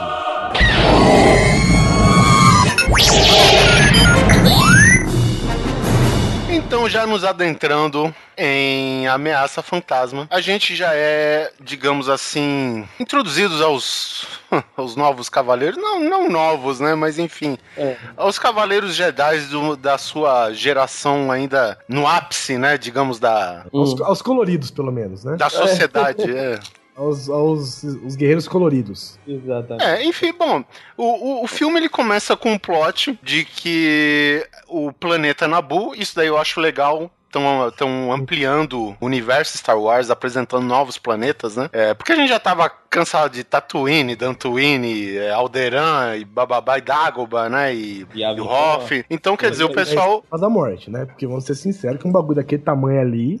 é, ok. É, tá, tá bom. entra também, entra na conta. E isso daí eu acho até elogiável. Novos planetas, né? Novos ambientes, digamos assim, né? E Liam Neeson, né, cara? Vamos já colocar. Liam Neeson, eu gostei pra caralho daquele Jedi, cara. Pra mim é um dos melhores Qui-Gon. Eu gostei muito dele. Qui-Gon Jinn, sim. Na, na verdade, são enviados dois Jedi. Os Jedi vão comparecer, supostamente numa reunião, junto aos representantes da Federação de Comércio, que são alguns tipo... É um clã de aliens, né? Que, de, de é. algumas criaturas lá que são parecidas com lagartos e não sei o que. Mas, enfim. Eles representam a Federação de Comércio. E tem aqui aquele esquema que eles estão é, delimitando as fronteiras, né? Fechando as fronteiras de Nabu e, digamos assim, que a economia da parada toda tá ruindo, né? E eles precisam Sim. eliminar. E os Cavaleiros Jedi são representantes, Cavaleiros da Paz, né? Supostamente. A gente é introduzido ao Qui-Gon Jinn e reintroduzidos ao Obi-Wan Kenobi como um mero padawan, né? Um aprendiz de Jedi. Diga-se de passagem, uma curiosidade, o Obi-Wan Kenobi foi um dos padawans que mais ficou tempo como padawan. Ele, tipo, demorou muito pra... Tanto que você vê no filme que ele já tá adulto, né? Já tá velho ali, já tem pelo menos uns 18, 20 anos, e ele ainda não é Jedi, ele é Padawan. E eu digo então, pra você por quê. Por quê? Por causa do Ian McGregor. Porque o Ian McGregor é retardado mental, ele não tem, não consegue acertar o negócio de primeiro. é por isso que ele levou anos com o Padawan, velho. Já começa mudando aí, velho. Ian McGregor, velho. Ian McGregor não, é. velho. Ian McGregor é. não. Pô, eu posso falar uma coisa, cara? eu, eu sinceramente, o Neto falou que gosta aí do Qui-Gon Jinn, do primeiro, do episódio 1, cara, é um dos personagens que mais representa o Jedi das antigas, né? Assim, o que a gente tinha ideia por exemplo, porque uh, os Jedi que a gente via, cara, era sempre ou era um velho decrépito, né? Porque o Obi-Wan tava nas últimas, convenhamos, era um cara de mais de 80 anos. O Yoda, puta que pariu, já tinha mais de 800 anos. E o Luke era um cabaço. Sim. Ou seja, a gente nunca viu um, um Jedi no auge né? Exatamente. A gente estava sendo introduzido a, esse, a essa sociedade que tinha Jedi, que era, pô, era um, uma casta, né, cara? A gente podia dizer que totalmente ativa na sociedade e tal, e... e é tipo um Lanterna Verde, né? Era tipo um por metro quadrado, assim, um Jedi por metro quadrado. Era até mais, era até mais, só, só corrigindo uma coisa, era até mais. O, nessa época, os Siths, eles estavam extintos, entre aspas, eles estavam tentando retornar ao poder. Então, assim, só tinha Jedi. Assim, os Siths que tinham eram marginalizados, eles estavam escondidos ou infiltrados de certa forma. Então, assim, não tinha Siths. Tinha, mas não declarado, sabe? Então era só Jedi mesmo e eles eram os mantenedores mesmo da, da, ordem, da ordem da galáxia, né? Então sempre que dava alguma coisa, mandavam um Jedi. Só que, ok, se a gente for revisitar a trilogia antiga, a gente tem que lembrar de uma coisa. Nunca foi mencionado Qui-Gon Jinn. Nunca, jamais foi não. mencionado um Jedi, um Jedi chamado Qui-Gon Jinn e especificamente nunca foi mencionado mencionado que Obi-Wan Kenobi treinou com outro Jedi a não ser o mestre Yoda. Sim. Até que na trilogia velha ele fala, né, que ah, eu também fui treinado por Yoda, vai procurar ele no sistema Dagobah. Exatamente. O, o que a, a, eu acho que o Lucas ele tentou consertar aí, quando, se eu não me engano, acho que é no segundo, no Ataque dos Clones, fugindo um pouquinho, quando ele mostra o Yoda fazendo um pré-treinamento daqueles molequinhos muito pequenininhos, sabe? Uhum. E, tipo, talvez eles falaram, ah, foi aí que o Obi-Wan começou a treinar com o Yoda. Mas eu achei muito furado e, sinceramente, aquela cena achei muito ridícula também. Uhum. Mas, e voltando porque a gente tava falando, eu acho, cara, que Qui-Gon não tinha que existir. É, a É, a primeira coisa, assim, pela. Puta, é foda ficar também. Mas eu tenho como arrumar, eu tenho como arrumar. Os Jedi naquela época ainda, eles eram recrutados em média com 4 anos de idade, cara. Quem queria ser Jedi era em média recrutado com 4 anos de idade, ia pra academia e ficava na academia até por volta de 8, 10 anos fazendo aquele treinamento com o Yoda e outros professores, entre aspas. Pra você ver que já era uma balela, porque o Luke Skywalker começou a ser treinado com 20 e poucos anos de idade e Isso. conseguiu fuder o Império inteiro sozinho. Exatamente. Então, por aí, por aí você vai vendo. Na trilogia velha, inclusive, é falado lá, não, porque o Luke tá muito velho, esse cara não vou treinar ele, né? Mas é, é era, era assim que funcionava. Quanto a não existir Qui-Gon agora eu tô curioso, como é que você conserta isso? Como conserto, eu vou te falar. E se Qui-Gon fosse Obi-Wan Kenobi? Hum. Ah, rapaz, peguei vocês pelas bolas agora, vai verdade. Peraí, eu vou tentar subiar. Você tira o, o Ewan McGregor da parada. Não uhum. precisamos de um ator jovem, uhum. muito jovem. Esquece essa parada de, de mostrar o Obi-Wan como um aprendiz, entendeu, cara? Esquece essa parada, porque eu acho que muita coisa atrapalha, cara. Por exemplo, é, nesse filme, a gente vai avançar e falar mais nisso, mas praticamente, praticamente tem uma metade inteira, cara, que o Obi-Wan Kenobi ele fica na porra da nave esperando o Qui-Gon arrumar as merdas lá em Tatooine. Mas enfim, vamos, vamos devagar. É, tem uma coisa aí também interessante, que o papel do Qui-Gon nisso tudo ser aquele final dramático da morte dele, que ia ligar um pouco a, vamos chamar de, a, a raiva do Obi-Wan e essa raiva do Obi-Wan foi a que basicamente fez com que ele estivesse pronto para se tornar um Cavaleiro Jedi, que foi o mestre do Anakin, onde começa a implantar a raiva de forma inconsciente no Anakin. Isso é uma coisa que pouca gente pode considerar, mas é um fator que o George Lucas tinha pensado. Ele falava, o mestre do Obi-Wan tinha que, de certa forma, ser imprudente. E passar essa imprudência pro Obi-Wan pra passar pro Anakin. Agora, eu concordo com o que você fala, cara. Eu acho que se o Obi-Wan já aparecesse no episódio 1 já como um Jedi formadão, não fodão, mas já um Jedi formado, e ele descobrisse o Anakin e fizesse tudo isso, realmente o Qui-Gon é um personagem que tá sobrando. Pô, cara, ele podia Apesar de eu gostar pra caralho dele. Ele podia ser, por exemplo, cara, um, um Jedi promissor, sabe? Ele não precisava ser. Porque ele vira a sombra do Qui-Gon sacou? Até o momento em que ele toma uma atitude, ele vira ele um merda, velho. Um bobão que fica seguindo o Qui-Gon sabe? Então, o Obi-Wan, ele podia ser um, um Jedi promissor. Não precisava ser, claro, o Anakin. Não precisava ser o Luke Skywalker.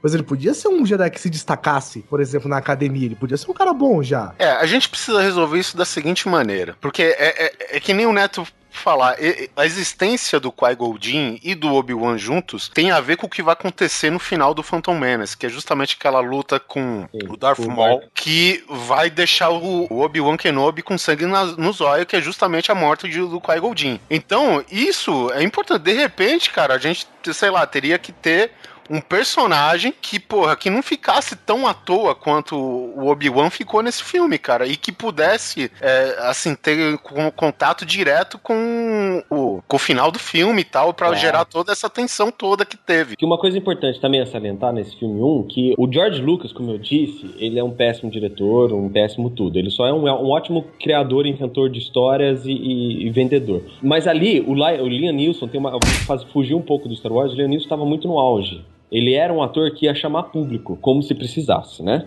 Mas tudo bem. Não, cara, não. Discordo, não, mas, discordo. Não, mas peraí. Ele nunca, ele... ele... nunca precisou. É, o Star Wars, por exemplo, nunca precisou do Liam Neeson. Exato, o Liam não, esse, esse é meu ponto. um cara que, que, tipo assim, teve o seu auge. O cara, velho, o cara foi desde de lista de Schindler, desde lá na porra que pariu pra trás. Até hoje ele é um grande ator, entendeu? Sim, então. Não, não, tô, é não tô discordando. Eu sou, eu tô, precisava ter ele, entendeu? Eu vou retomar o que eu falei. O Liam Neeson é um cara foda. Ponto. Isso! Lenisson. Liam Nilson. Nisson, Nisson. É dois S.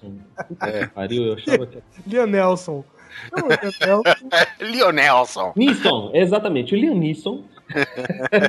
ele sempre foi fodão, cara. Ele sempre foi um cara muito foda. E ele chamava muito esse público. E o Obi-Wan, ele queria. O George Lucas queria que o Obi-Wan não fosse um Jedi de, de, de destaque ainda.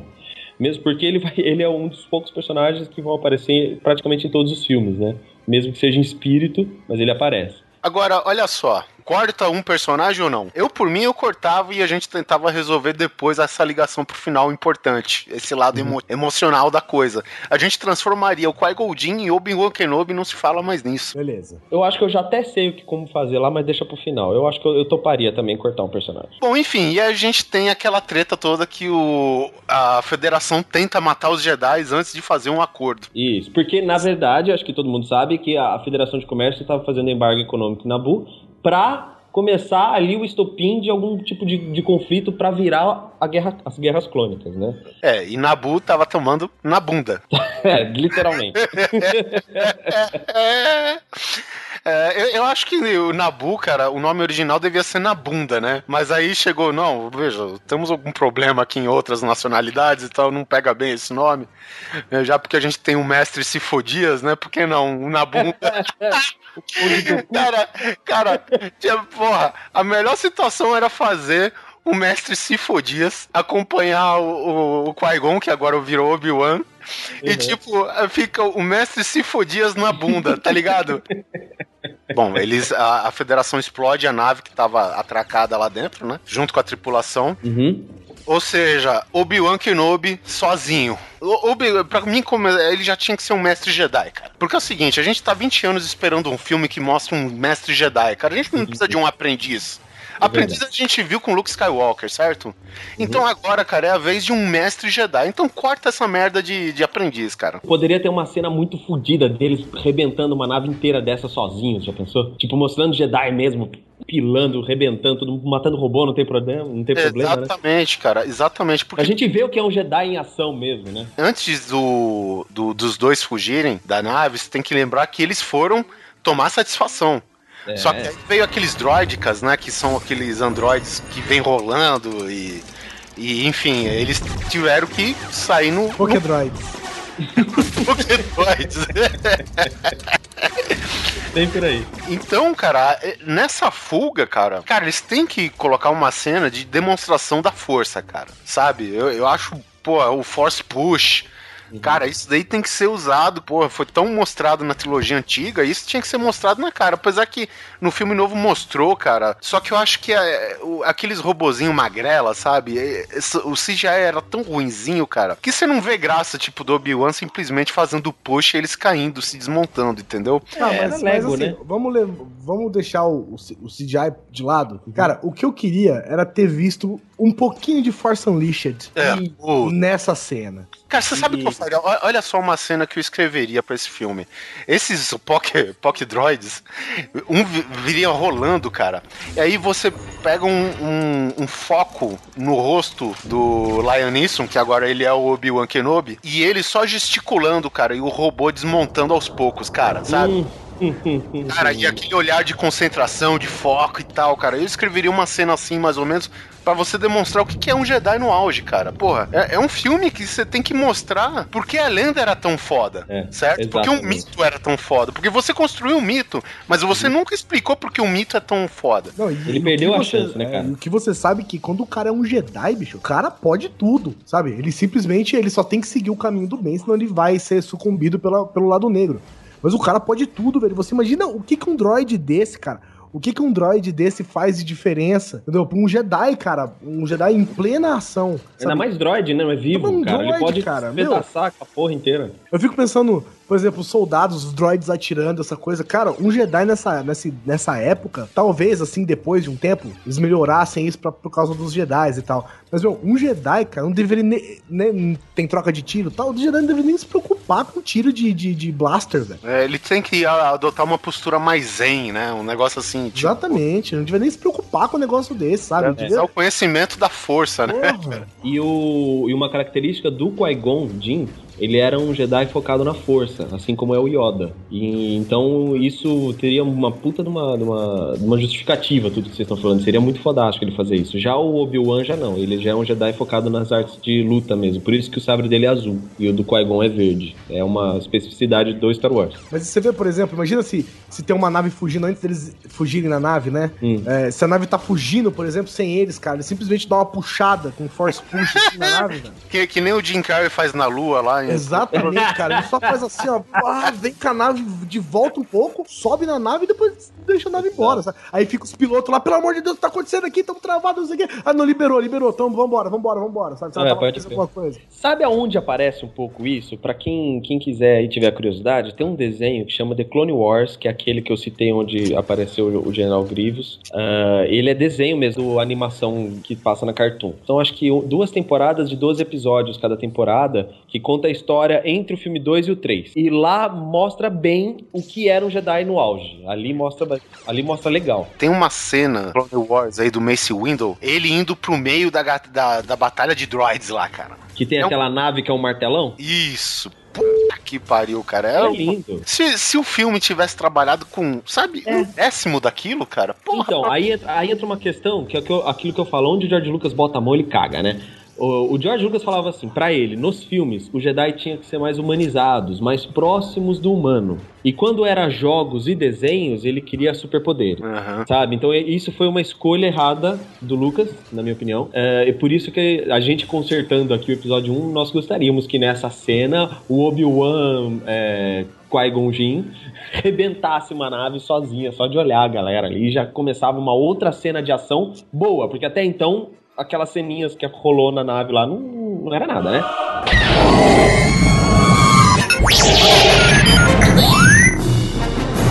A gente avançando mais um pouco, nessa fuga aí do, do Obi-Wan e do Qui-Gon, eles conhecem vamos, o... vamos já ignorar o Obi-Wan, o Qui-Gon aí? Não, tudo é. bem. Tá bom. Vamos, Obi-Wan, que é o Lion Neeson, tá?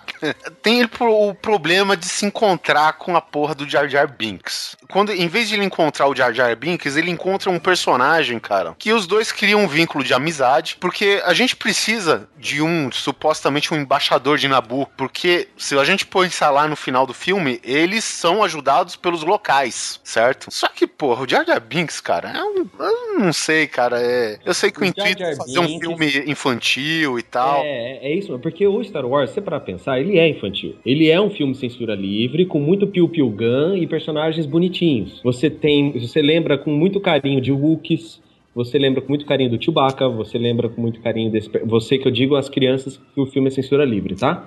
E pelo próprio fato do filme ter que ser censura livre, é uma exigência do Lucas, porque assim ele consegue vender os brinquedos, o Jar Jar Binks tinha que ser um personagem infantilizado, um, person um alívio cômico, como era o R2-D2 e o C3PO sempre foram. Então vamos fazer o seguinte, vamos deixar o Jar Jar Binks, só que eu acho que, ok, ele pode ser cômico, mas ele não precisa ser idiota.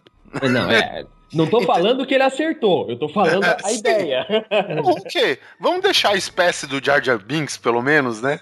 E, e assim, eu, pelo menos, o Jar Jar Binks seria um cara que, meu, um salva a vida do outro, entendeu? A gente faria uma cena onde que, obviamente, o, uma cena mais épica, né? Além de um fato do cara dar um, um ricochete no blaster lá do, da, das motinhas dos droids e salvar o Jar Jar, cara. Acho que tinha que ser muito mais que isso, né? Então, assim, não sei, cara. De repente a gente pode manter, cara, um, um Jar Jar Binks que é cômico, mas que ele também represente uma parada mais, assim, mais soldado, entendeu, cara? Uma postura mais de mais séria também no filme, para que, em vez da gente se utilizar, por exemplo, de um, de um aprendiz, que a gente deixe só mesmo o Obi-Wan Kenobi como Lion Neeson e que esses dois virem muito amigos, cara, entendeu? Daqui para frente. Porque a gente pode usar o Jar Jar Binks, cara, pra um final triste no fim. Ah, tá. Puta, matar o Jar Jar Binks no final acho que agradaria muita gente. Porra, velho, olha só, a gente não precisa aturar ele mais, entendeu, cara? É, eu, não, educadamente, acho que matar o Jar Jar Binks no começo já seria.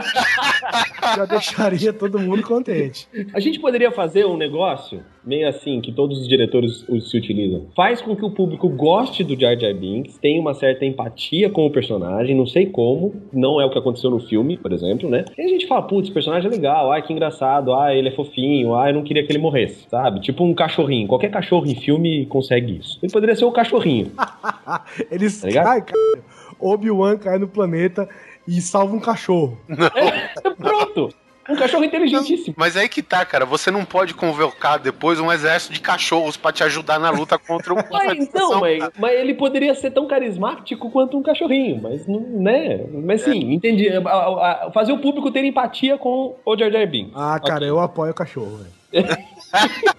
Puta que pariu. Você imagina no final um exército de cachorros com aquelas, com aquela, aquelas roupinhas, cara, com arma, roupinha camuflada, com arma preso nas costas. Vira dog versus cat, né? que pariu. Foda, ia ser foda. Mas infelizmente tudo bem, pode ser um cachorro alienígena, ele pode falar, assim, inteligente. Isso, Aquele cachorro do, daquele filme lá do cara que vai pra Marte? John, do Carter. John Carter, isso. Aquele, Aquele cachorro... cachorro... do John Carter. Então, cara, mas o que acontece? Eu vou te falar porque a gente tá querendo consertar o filme, né? É, exatamente. É, não, isso, dá, não dá, eu, eu, não dá. É, eu gostei demais da ideia do cachorro, cara. Mas, tipo, você, você vendo um cachorro. Tá certo que é um drama, né, cara? No filme, cara, a gente, a gente sente muito mais um cachorro morrendo do que uma pessoa, né, velho? A gente se sente mal quando um animal morre. Tá, e os Beagles aqui de São Roque, na cidadezinha, que não me deixa mentir. É, a gente pode, a, a, gente pode tratar o Jar Jar Binks, cara, como um cara cômico, mas que ele ainda pode ser um soldado renegado Isso. pela sociedade dele. Leia-se, não um imbecil não um imbecil, exatamente, mas que pode ser um alívio cômico, nada impede disso. A questão é de ser um negócio idiota. Entendeu? Missa Jar Jar Binks, Missa Glamsy. Exatamente, cara. E, e outra coisa, cara. É, eu sei que é muito, assim, uma tentativa de fazer uma variação de cenários, cara. Mas, tipo, vocês concordam com aquela, aquela cidade dos Gangans que é debaixo d'água? Ah, Gangnam Style? Puta que pariu.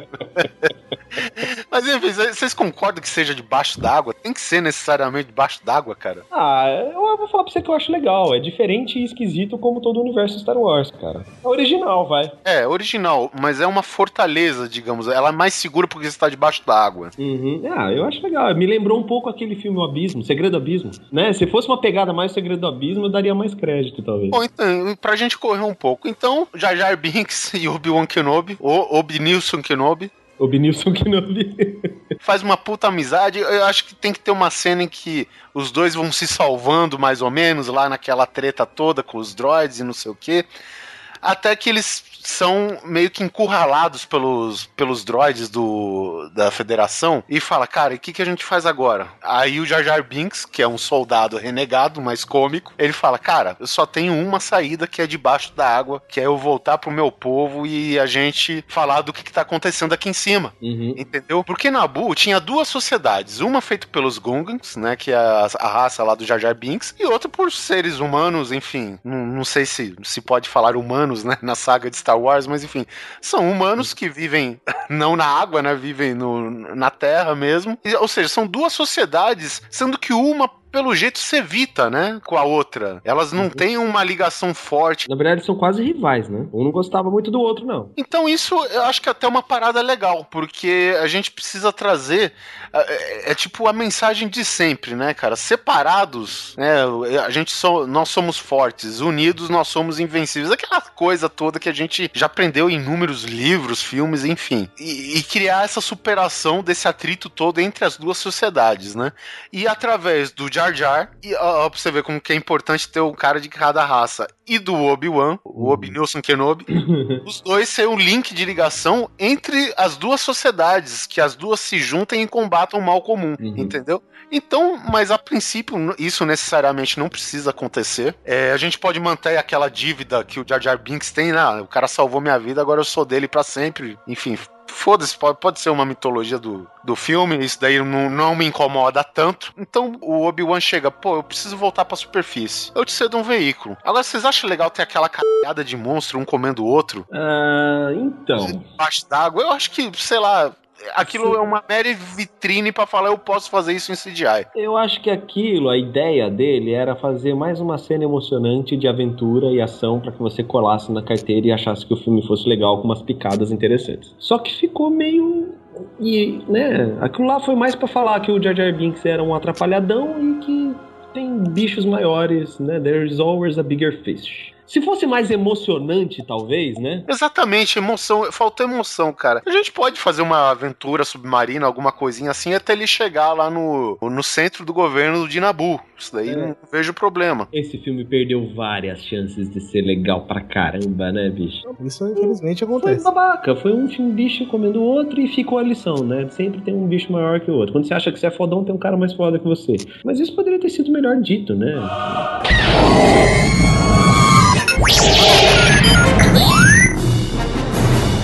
Eu acho legal a gente recriar nessa trilogia nova, tipo uma, essa parceria que teve de Han Solo com Luke Skywalker. Então, a gente podia fazer um Gungan que é um soldado renegado, junto com o Jedi Obi-Wan Kenobi. A gente pode talvez recriar essa parceria através desses dois, cara. Olha só. Uhum. Pô, ficaria legal, cara. E, e, quando eles fossem libertar o governo que estava é, nas mãos da federação, pô, que eles chegassem lá como se eles fossem parceiro, cara. Então os dois como parceiros, os caras saem arrebentando, cara. Force push, sabre de luz. Tiro de longa distância. O Jar Jar Binks, cara, como um soldado lembrando sempre como cômico, ele podia fazer umas, umas manobrinhas engraçadas para destruir aqueles droidzinhos babaca. Oh, podia atirar com a orelha, por exemplo. Sei lá, cara, é, ouvinte, se você não gosta do visual dos Gungans, deixa aí uma descrição, né? Porque eu, eu também não me agrada muito o visual do, do Jar Jar Binks, assim, a criatura em si, né? Mas a gente tá usando para criar um vínculo de amizade, né? Que é importante pro final do filme. Bom, eles chegam em, nos palácios de Nabu. Liberta a galera. Uma, em boas cenas de ação também, Sim, né? é, já teve outra cena que introduziu a Padme, né? A Padme, enfim, que aí vocês vieram ficar sabendo que ela é mãe dos gêmeos Skywalkers e que ela é a rainha de Nabu, entendeu? E ela justamente tá naquela negociação agressiva com o pessoal da Federação. E até então acho que se aparece algumas cenas, né? Ela reunida no conselho e tal. Mas agora chega os dois, libertam todo o grupo do governo e eles comunicam a situação do jeito que tá a respeito das negociações que falharam, que nunca aconteceu e tal e eles saem varado, fugindo. Um pouco é. antes disso, a gente, nós somos apresentados ao vilão da história, que é o Darth Maul. Nessa, até então já teve algumas cenas que mostraram o Imperador, Palpatine, certo? E o seu aprendiz, né? Que é, é que nem os, os Siths são mais ou menos que nem os Jedi, né? Sempre tem um mestre e o aprendiz, né? Tatooine is sparsely populated. If the trace was correct, I will find them quickly, Master. Move against the Jedi first. You will then have no difficulty in taking the Queen to Naboo to sign the treaty. At last we will reveal ourselves to the Jedi. At last we will have revenge. You have been well trained, my young apprentice. They will be no match for you. A, a, metodologia de aprendizado da força é assim para os dois lados, sempre. E a gente conhece, cara, o Darth Maul, que até então é um cara encapuzado com alguns traços, algumas manchas vermelhas no rosto e a gente não sabe direito como o cara é. Exato, exato. Ele é um, é, ele, assim, só outra informação interessante, ele é um Zabrak, que é uma raça que parece com os humanos. Um detalhe importante na diferença aí entre Jedi e Sith é que para você se tornar um Sith, até você ser um Sith, como nos Jedi você é um, é um Padawan, e depois você vira Jedi para depois você se tornar um cavaleiro Jedi. O, no Siths você é um Jedi negro, um usuário da força pro lado negro, e você só se torna um Sith se você consegue vencer, superar o seu mestre, no caso até mesmo matar o seu mestre. Só assim você se torna um Sith. Então a sociedade Sith é um pouco bem mais cruel que a sociedade Jedi. Isso daí tá no universo expandido, é isso? Isso é universo expandido. É, isso não necessariamente precisa estar tá no filme, né? Assim, é não, um porque universo... o Darth Maul vai morrer, né? É, isso daí é outra correção que a gente precisa fazer. Que, aliás, no universo expandido ele não morre, mas vamos ficar no filme. Ele é um cara que anda saber? no carrinho de roda. É... Não. Então beleza, deixa quieto. Sim, eles pegam a primeira nave que tiver, tentam fugir do bloqueio, eles conseguem, mas naquela treta toda, a federação consegue atingir a nave e precisa parar em um planeta antes de chegar a Coruscant, certo? E aí a gente conhece a nossa gloriosa estrela bege e caliente Tatooine. É, praticamente um tatu com injeção eletrônica. Agora, outro detalhe, cara. A gente precisa reintroduzir os droids, cara, R2D2 e C3PO nessa trilogia? Não. Porque a, a, trilogia passada, obviamente, é a futura, né? Se a gente for na ordem cronológica, eles estão lá mais ou menos como, como se eles fossem os responsáveis por contar a história toda, porque eles estão presentes em todos os, os momentos marcantes, né? Da, da trilogia tradicional, da trilogia clássica. E é, e é mais ou menos visto como se os robôs estivessem contando a história, né? Da trilogia clássica. É, exatamente. Aliás, se eu não me engano, acho que único, os únicos personagens que aparecem em todos os filmes é, são Anakin, R2D2 e C3PO. São os únicos personagens que aparecem em todos os filmes. Então, é, vamos supor, eu, eu, até concordo, cara, que a gente não precise é, do C3PO e da merda toda que foi, que foi concebido, que o Anakin construiu o C3PO. Uhum. Essa merda a gente pode aposentar, hein? mas de repente, pelo fato do R2D2 ser um astrodroid, justamente para manutenção de naves, eu acho cabível manter ele. Não sei, a gente pode decidir se corta o R2D2 a partir de agora ou não. Não, não corta não, cara. O R2D2, puxa vida, só pra você ter uma ideia, pra, a minha, a, a minha, o nível de importância do R2D2, mais que o C3PO, por mim eu cortaria o C3PO até, é que no final, eu vou, eu vou me adiantar um pouquinho, mas no final do episódio 3, um pouco antes deles entregarem os gêmeos, cada um pra um pro seu respectivo pai adotivo, o pai da Leia, que, é, que ele tá dentro daquela nave, aquela cruzadora, né? Ele vira pros. Manda pros... apagar a memória. Isso, e fala o seguinte: manda apagar a memória do, dos droids. Mas ele fala pra apagar a memória do, é, do C3PO. Ele não manda apagar a memória do R2D2. Ele manda limpar o R2D2 e apagar a memória do C3PO. Certeza. Tem quase certeza. Puta, cara, eu não vou falar pra você com certeza absoluta, mas eu lembro que isso ficou muito marcado. Eu vou até assistir o filme de novo e se tiver errado eu corrijo no, no post. A gente tá falando de memória aqui A também. gente ninguém tá falando da vingança do. Sif já, né? É um filme É, que, mas por enquanto, assim. não é o foco. Por que, que eu tô falando que é importante? Porque o R2D2, ele é o mantenedor da história, é o R2D2. Tanto que a- o, a- a- o filme, a- o filme Star Wars começa toda a sextologia, como- sextologia, tá certo falar? Sexologia. Sexologia do filme, tá É, certa? o Jorge Lucas fodeu com toda ela. É, exatamente. Começa com a Leia pegando informações do R2D2. Então, como que esse R2D2 teria essas informações, entendeu? Então, ela tá, na verdade, depositando as informações do R2D2 para passar pro Ben Kenobi, que era conhecido como Ben. Não, não, não, não, não, não. Ela começa gravando informações no R2D2. Isso, ela tá colocando uma informação no R2D2 pra mandar pro Ben Kenobi pedindo ajuda dele. Então, assim, o R2D2 é um droid muito importante. Se eu não me engano, a memória dele não foi apagada. Eu vou verificar isso aí. Então vamos supor, a gente tá numa nave que precisa de reparos. E, e R2, cara, meu, toca aí, fala aí, R2. A gente precisa introduzir ele de algum jeito, cara. Entendeu? Porque ele, ele- eu acho que ele realmente é o droid mais importante da. Muito mais, porque na trilogia clássica, ele faz o papel do Jar Jar Binks, o C3PO, né? No caso. É, ele é. é o cômico da parada, né? O, o droid funcional mesmo, que resolve as paradas, é R2D2, cara. Sim, Entendeu? Eu, eu acho que o jeito como ele foi introduzido ficou legal, cara. Ele era um astrodroid que cuidava da nave imperial. Da nave, desculpa. Ah, da rainha. É, é, da nave imperial da rainha de Nabu, cara. E ele tava consertando, ele que salva a galera, se parar pra pensar. Exatamente. É. Ele salva a rainha, ele salva o Qui-Gon, ele salva o Anakin, ele salva todo mundo ali, o cara. Capitão Panaca. É, o Capitão Panacão. Cara, eu com certeza eu faria favor de consertar o nome desse personagem também, cara. Bacana. Bacana, o Capitão Bacana, tá certo, cara. Então essa treta toda, nave fudida por causa da, dos blasters que recebeu da federação. R2D2 aparece como uma fênix do nada, resolve a parada. Apesar que eu acho um absurdo, cara, porque vocês lembram, ca- cara, o R2D2 ele, enquanto a nave tá viajando, cara, o R2D2 faz reparo externo, cara. Muito Então, macho, velho. é muito mais, cara. né? Não sei se, se, se é cabível a gente colocar, mas como é o universo Star Wars, praticamente tudo é, é livre pra gente criar em cima, a gente pode deixar.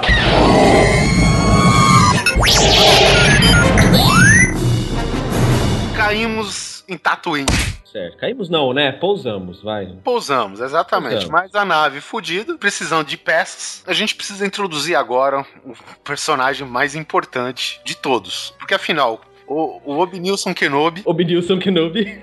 do lado do seu companheiro, como que é, do seu parceiro badass comic, Jar Jar Binks. Porque o Jar Jar Binks, cara, tu imagina, ele tinha que ser um cara que tem umas correias de... Não, não, não é bala, né? Porque ela é blaster, mas seria aqueles repositor energético das armas, tipo como se fosse uma correia... umas- bateria. É, então, fazer uma correia assim, com pistola, com blaster na cintura, e ele sendo aquele cara meio badass, meio forçado, sabe, e tal. E, e nessa os dois vão pra Tatooine tentar barganhar por algumas peças. E, e- ah, tá, e a, e a Padme, né, manda uma das suas assistentes, que na verdade foi uma, uma sacanagem dela, né? Ela É- foi mesmo e deixou uma sósia, né? Uma É uma de segurança, né? isso. Que por sinal, a menina que ela deixou é a que era Knightley do Piratas do Caribe, você sabia? Olha aí, que legal. Enfim, e vai os três pra lá. Obnilson Kenobi, Jar Motherfucking Jar e a Padme. Correr atrás, fazer uns corre atrás de peça. Fazer uns corre, é foda. Pro Osasco. Foi pro Osasco fazer uns corretas de peça. Uma coisa que eu não curto muito é o fato do Anakin ser uma criança, velho. Porque, assim, se ficou se criado nessa mitologia na mitologia de Star Wars, que o Jedi tem que ter treinamento desde muito criança, você não precisa colocar uma criança de 10 anos, cara. Você pode colocar um cara tão velho quanto o Luke Skywalker nesse filme. Ele, ele podia ser um adolescente. Tem oito anos. Até porque, que criança? Que criança é essa que é louca pra ser o campeão fudido de pod racer, velho? Não, não, tem a ver sim, gente. Hoje em dia você vê criança aí com oito, nove anos já querendo ser rei do funk e ostentação. Si- Simão, Ah, deixa Simão, o cara ser piloto de pod racer, velho. hoje em dia, nós estamos falando de uma galáxia muito distante há Ah, muito brother. tempo atrás. ah, velho. O funk nem tinha sido criado ainda. A Débora, minha namorada, ela tem um, ami- um, um amigo dela lá que tem um filhinho. O filhinho menino tem 9, 10 anos, que o sonho dele é ser o Schumacher. Ele quer ser piloto de Fórmula 1 já. Pois E é, e uma criança pode dirigir um carro de Fórmula 1? Não, não pode, mas Não, nós estamos não falando de uma galáxia um muito, muito distante, Não, Guizão. velho, eu não acho. Eu não acho que ele precisava ser uma criança, cara. Não, mas assim, sabe por que, que ele tinha que ser uma criança? Assim, não tô querendo defender, mas já defendendo. Por causa de toda aquela mitologia de que você, pra entrar no Conselho Jedi, na Academia Jedi, você tem que ter no máximo de 4 a 5 anos. Ele já tinha 8. Já foi um puta trampo o Conselho aceitar ele. Se ele fosse mais velho, não iam aceitar. Aí acabou Ah, cara, mas, mas isso a gente conserta depois, Neto. tá bom. Então a gente tem dois votos a um que essa história de ser criança pode eliminar, certo? É balela. Sabe como é que faz pra esse moleque virar o. e ir pra estrela pra, pra academia Jedi com mais de 8 anos? Ele não é o da fuck, the fucking chosen one? Moleque, ele só precisa fazer um bagulhinho, velho. Sei lá, no pod racer. Sabe? Aí chega lá, fala, ele vai bater, de repente o moleque, sem querer, faz a- alguma coisa com a força dele lá e faz o carro desviar da montanha sozinho, de um jeito inacreditável. Meu, só precisa disso. Quero ver que não aceita esse moleque lá na escolinha. É, na, na verdade, a gente tem que. Escolinha, olha o que eu reduzi a academia Jedi. É, eu tô me sentindo ofendido já. E o salário, ó! Lá na escolinha da criançada. Escolhendo o professor Yoda. Primeira coisa, bom, Anakin não é mais uma criança. Uma coisa que a gente tem a capacidade de consertar, nós estamos voltando no tempo, concordam? Sim. A gente pode tirar aquele merda do Hayden Christensen Pode, como por favor. Anakin? Pode, Puta, eu né? falei isso hoje, cara. Bota aí no meu Face, você vai ver eu falando exatamente isso, cara. Eu botei Gente, uma então vamos colocar agora. Tá certo que a gente tá querendo consertar o filme mais a nível de roteiro, mas isso me incomoda a um ponto, cara. Muito, que muito. a gente tem que consertar isso. Quem que seria o adolescente semi-adulto Anakin Skywalker? Cara, aí é foda, mas sabe o, o ator que faz o Starkiller, que é o dos jogos? Sim, sim, Ele porra. seria foda pra caralho, cara. Podia ser o Heath Ledger. Heath Ledger. Ledger. Mas aí ele já tava meio velho também, né? Bom, não sei, eu não acho a escolha ruim, não. Assim, mas o, o Starkiller, né, que é o personagem, é importante dizer que ele tá na. Esse ator, ele tá na série Battlestar Galactica. Ele tá. Ele faz um Não. personagem no Battlestar Galactica, esse cara. Não.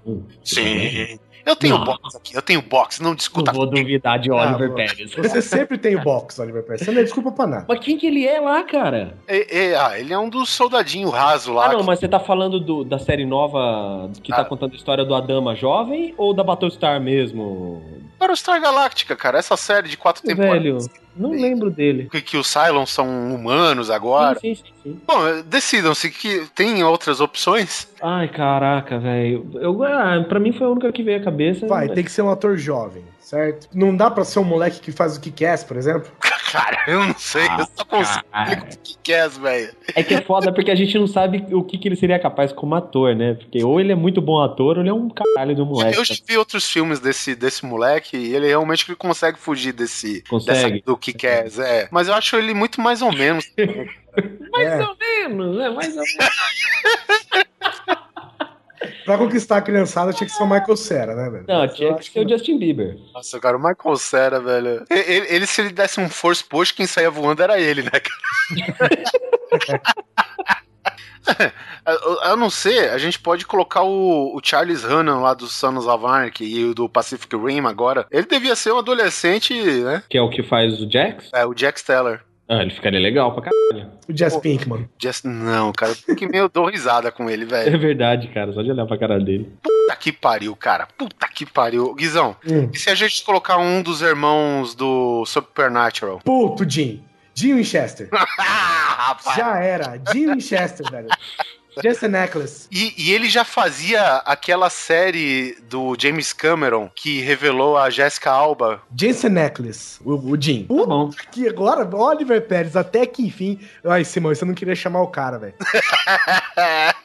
É, o, o Jason Ackles, é, ele fez uma série com a Jessica Alba muito tempo atrás. Então, quer dizer, ele não é um cara novo. Ou seja, ele, dá, ele ia tá, estar tá certo na idade, certo? Uhum. Uhum. Enfim, cara, eu acho bacana, achei bacana. Aqui, ó, ele nasceu em 1978. É, ele tem é um ano mais novo que eu. É isso aí. A carreira dele começou em 96. Aí, ó, três anos depois que começou a carreira. Tá bom. Tá bom, acho que ficaria legal ele ali. Ele seria um bom adolescente. Bom, cara, definido. Jensen Ackles da série Supernatural. Ele é o qual, qual personagem que eu não vejo a série? O Jim, Jim Winchester. Jim Winchester, da série Supernatural. Eu, eu lembro que nos anos 90 ele já fazia a série Dark Angel do do Cameron, que foi justamente também a estreia da Jessica Alba e tal. Concordamos aqui, chegamos num comum acordo que é o cara perfeito para ser o novo Anakin Skywalker. Sim, fantástico. Tá, tá Yay! aprovadíssimo. Batido o Vamos martelo. botar, vamos botar na mesa, Oliver Pérez. Todos a favor, yay, É, é, yay!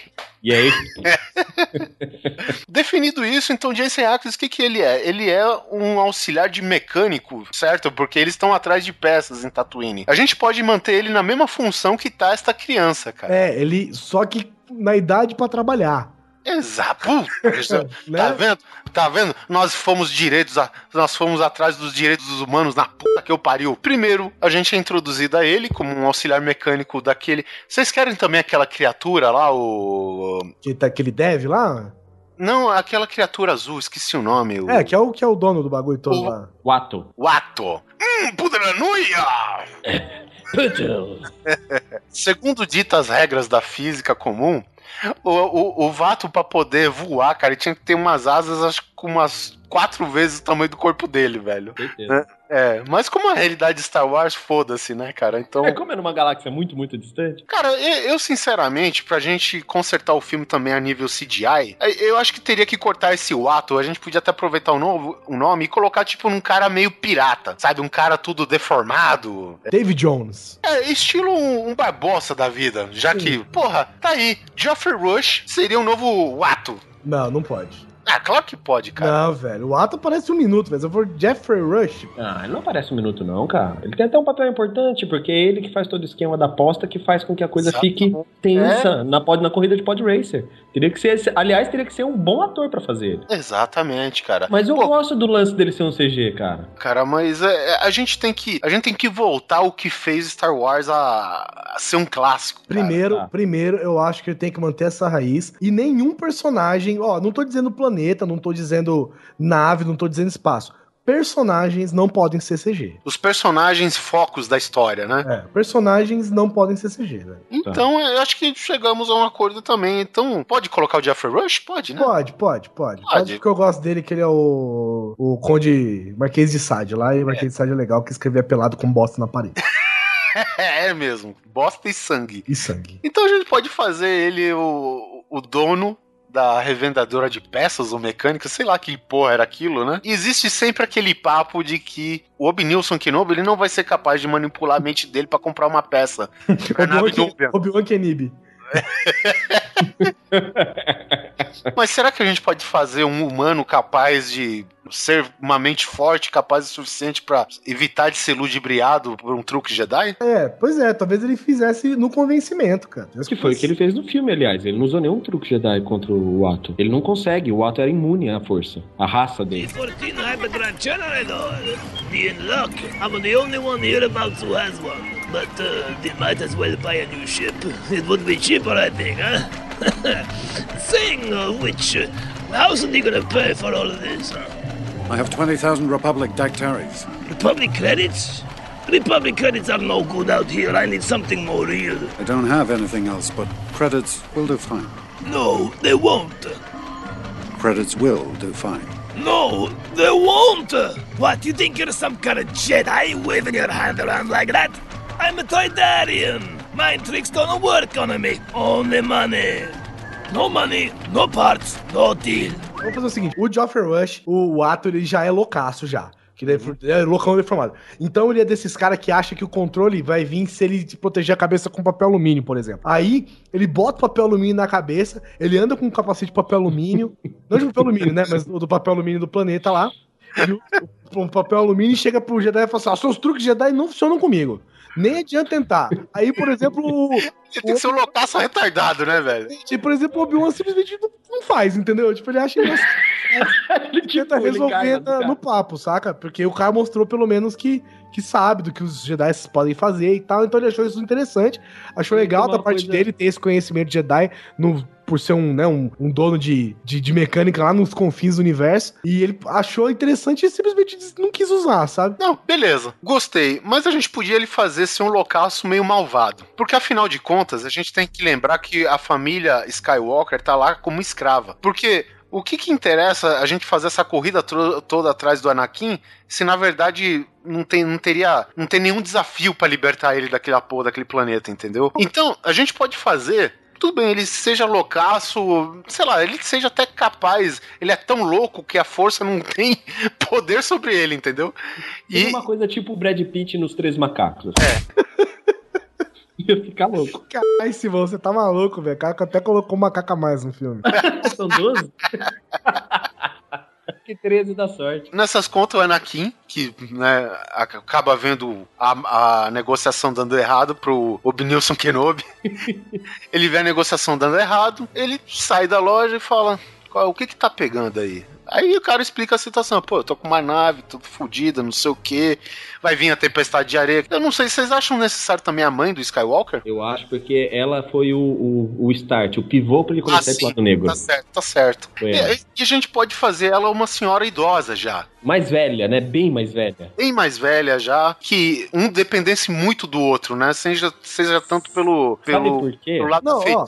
O que pode Não, ser mas o sabe- seguinte, ó, o que sabe pode ser o seguinte. O Anakin, ele pode simplesmente trabalhar, num, num- não, não, não ser escravo. Ele pode ganhar uma micharia mesmo e ser, ser abusado pelo, pelo ato, tá ligado? Ele pode ser abusado pelo ato. Só que, como ele precisa desse dinheiro, do, do dinheiro que ele paga, e ninguém ele, é, ninguém aceita trabalhar com o ato, porque o ato é esse idiota louco e é difícil achar. E ele conseguiu um emprego com o ato e o ato paga o suficiente pra ele sustentar a mãe, por exemplo, que é bem velhinha. Então ele não precisa ter esse regime de escravidão, ele simplesmente fica porque tá, tá, tá uma situação cômoda pra ele. Ele suporta o ato, precisa do dinheiro. E tá confortado na, na zona de conforto dele, ele não precisa. Ele não quer fazer, al- almejar coisas maiores, justamente porque ele tá preso à mãe, que é muito velha, e precisa que ele trabalhe pra sustentar ela e, e manter ela. Peraí, só um detalhe importante, porque é o seguinte, tem uma teoria onde que, que diz que o Anakin, na verdade, é filho do Palpatine, que ele é filho do, do Grande Imperador, né? É uma, uma ideia maluca aí.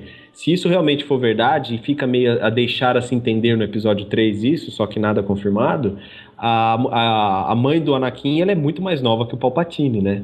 A gente então poderia seria- deixar ela na mesma idade. É, então, eu acho que seria legal se ela fosse bem mais velha. E, e em vez de, de ele ser o Jesus intergaláctico, que nasceu de porra nenhuma, literalmente de porra nenhuma, É, então, né? a gente podia deixar a história meia obscura. Bate perfeitamente, cara. Fica legal. O Palpatine foi lá, deu uma palpatinada nela, Passou o Papa Pinto. O Papanazi, né? Os dois ficaram largados lá. É, cara, interessante, cara. Interessante. Então vamos, di- digamos assim: Anakin e Obi-Wan Kenobi, junto com seus parceiros, a Padme.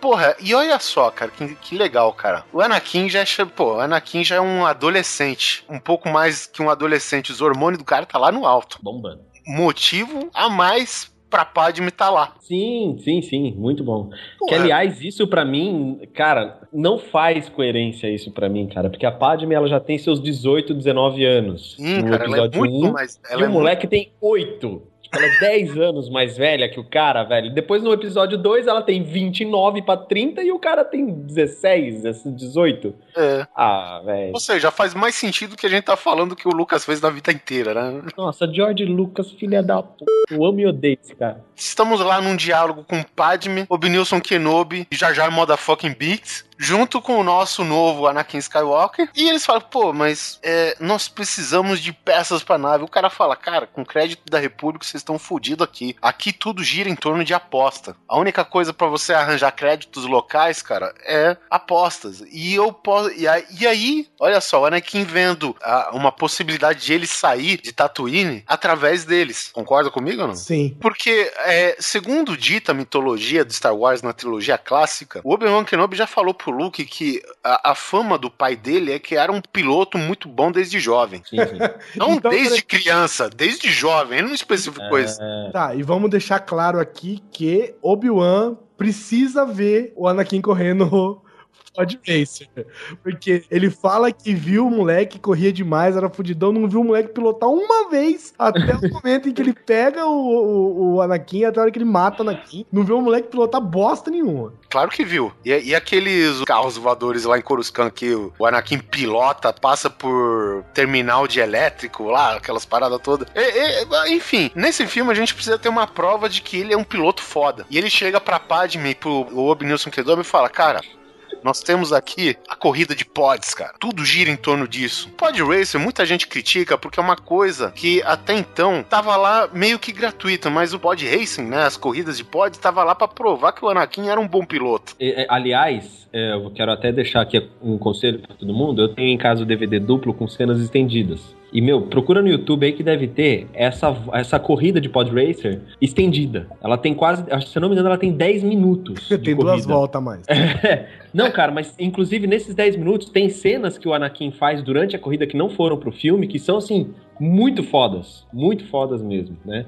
Então, e outra, né? É mais um atrativo pro filme, é mais uma aventura pro filme, mais um motivo para vender brinquedos e jogos, porque o, jogo de Pod Racer vendeu pra caralho, principalmente na Nintendo, na época. E eu acho uma puta corrida legal, cara. Eu acho necessário ter sim. Eu mesmo tenho aqueles Revel, sabe? Plástico modelo, pra montar. Tem uns três desses em casa pra só, montar. Só que aí, o Binilson Kenobi acha muito estranho. É, sim, claro. Ele acha muito estranho uma parada. O fato dele ser humano pilotando Pod Racer, sendo que aquilo só raças com outras percepções alienígenas são capazes de, de, de, lidar com aquela velocidade toda. A gente pode fazer isso. Porque, pode, pode. nesse sentido, o que mais chamaria a atenção do Obinilson Kenobi para falar que o cara é o The Chosen One? O Obinilson tá fantástico, velho. Cara, o Obinilson tá muito bom. Toda vez que fala isso, faz um sorrisinho tá, aqui, ó. Que, então, o que que ele faz, então, pra mostrar que é o The Chosen fucking One? Aí eu falo, cara, eu consigo pilotar de boa essa parada. O, o, o Obinilson, um cara viajado, um pilantra, viu muitas corridas dessas, já postou uma dinheirama, já já perdeu muito dinheiro também. Perdeu, já comemorou no puteiro da galáxia. Ele peladão com sabre de luz. É, é, é, imagina. É o sabre de luz aqui é meu sabre. fala, meu, não, no way que você pilota uma porra dessa, cara. Não é possível. E, e aí o cara, cara, eu tô fazendo aqui um, um pod racer, tô, tô construindo meu pod, não sei o que. Vamos lá na minha casa ver. E acho que é até uma explicação mais interessante pro pessoal ir atrás disso do que uma tempestade de areia forçada, que, sabe, só pra eles entrar na casa, pro C3PO ser introduzido na cena, cara, que é uma babaquice infantil. Então eles vão conferir o pod que tá sendo o processo montado. E, e aí, será que o Anakin ele precisa de uma outra demonstração de força para fazer o, o Obnilson Kenobi prender a atenção nele? Pra, pra gente ver se o, o, o Anakin precisaria provar ou não, para ficar um negócio assim, eu tenho uma, uma, uma, proposta. Ao invés da gente ter aquela. Tem uma cena nesse filme que eles estão ajeitando o Pod Racer do, do Anakin, aí tem aquela bobajaiada que o Jar Jar Binks deixa a língua amortecida porque ele passou a língua na porra do raio que liga as turbinas. Lembra dessa hum. cena? Sim, sim, sim. My punk, my punk. É, que... The Power Couples. Poderia ter uma cena, por exemplo, o, o nosso Obi... Como é que é meu? Obi Nilson Kenobi. Obi Nilson Kenobi. Ele poderia chegar e ver o Anakin ele meio que arrumando o, o, o pod racer ali e tal, e meio que sem querer usando a força de uma forma instintiva. Sei lá, levitando uma chave, consertando tal, como se aquilo fosse natural para ele. Porque no universo expandido, até nos livros de RPG, tem lá uma, um, uma, uma seção que fala os adeptos à força. Eles começam a usar a força de forma inconsciente, como se fosse andar. Olha só a minha ideia. Digamos assim, que a Padme está urubu servando o pod racer no meio das duas turbinas certo? Uhum. O Jar Jar Binks tá fuçando na cara da nave. E na hora que o Anakin percebe que o Jar Jar Binks está pra ativar o terminal elétrico e a Padme tá no meio, ele dá um force push. Também, podia ser, podia ser. Um... Eu pensei mais sutil. Eu pensei em algo mais sutil, mas essa algo aí mais sutil é, sei lá, cara, é porque é algo, porque começa a dar aquela noção que ele salvou a Padme, que o, o Obi-Nilson Kenobi prestou atenção no que ele fez uhum. e que o Jar Jar é um idiota foca. Quer dizer, a gente só tá a gente tem que combinar, apesar que do seu jeito é muito bom. A gente deixa pros ouvintes solucionar aí. Quer é. força, demonstração de força do meio sutil ou de um jeito mais óbvio, né? Ou que, os dois. Exatamente. Não? Apesar que a gente tá deixando claro que você pilotar um pod sendo da, humano, você já tem algo a mais aí. E aí eles topam, cara. É, vamos fazer o seguinte, cara. Se eu correr por vocês e usar o meu pod, vocês me levam embora daqui? Só, só um adendo, só um adendo. É, eu acho muito, muito escroto esse lance do midi-chlorians. Principalmente... É, não, isso eu não tô nem mencionando. Você tá. que tocou. Eu toquei, não, mas é importante tocar porque alguém vai falar, ah, vocês não falaram nada. Então é o seguinte, nós, acho que é unânime, né? Somos contra essa porra, não deveria ter essa, essa porra de medir, falar que eu não Não, mesmo porque o tesão mesmo de, do Jedi e dos Siths é o misticismo que envolve a força. É a fé, né, cara? A, a fé, fé e, e, a reali e, e, aquele poder que é místico, mas real também, do quão esses caras são fodas. Não cientificar a coisa. Os caras cientificaram essa merda e, porra, perdeu o patamar foda que tinha, na minha opinião. É que nem você chegar no Vaticano e chamar, vem aqui, o padre, padre Francisco, deixa eu coletar o seu nível de Espírito Santo que o senhor tem. é bem isso aí, cara. Não, não, não, não esqueça essa porra, cara. Então, a assim, força, abolimos, abolimos. A força continua sendo mística e foda. Mística e foda. Pronto, aboliu o midi-chlorians, cara. E o Obi Nilson Kenobi olha pra Padme, que olha pro Jar Jar, todo mundo se entreolha. Falei, cara, a gente não tem opção. A gente tem que ir correr atrás do nosso. Ó, cara, você tá dentro. Só que a gente tem que dar um jeito, porque é, é, é, o seguinte: eu acho uma das coisas importantes é fazer com que a mãe do Skywalker se eles não são escravos, ela tem que ter um motivo para ficar lá em Tatooine. Ué, velha não pode sair, entendeu? Não, mas... mas... ela velha, por que, que ela vai sair pra uma vida de aventuras e... E se, e se ela soubesse toda a história, mas escondeu, tipo, quem é o pai, blá, blá, blá, blá, blá, blá, e justamente como Tatooine é um planeta que fica bem no lado, no, na parte exterior da, do, da galáxia, né? Ela é um planeta bem fora da lei, onde a República não chegava ainda, nem nada. Lá ela tivesse, entre aspas, se escondendo, porque porventura o Palpatine sabia que ele tinha um filho fodão e estava procurando. Só que a gente tem que convencer o Anakin do porquê ela vai ficar lá. Porque ele é um filho que se importa muito com a mãe idosa. Talvez se a gente reatasse os laços familiares entre a, a mãe do Anakin e os tios dele que acabaram cuidando dele. E, tipo, ela também fizesse parte da fazenda de. daquela fazenda de whatever que eles tinham lá em Tatooine. Tipo, eles estavam lá pela, far, pela fazenda, pela família. Pela, pela...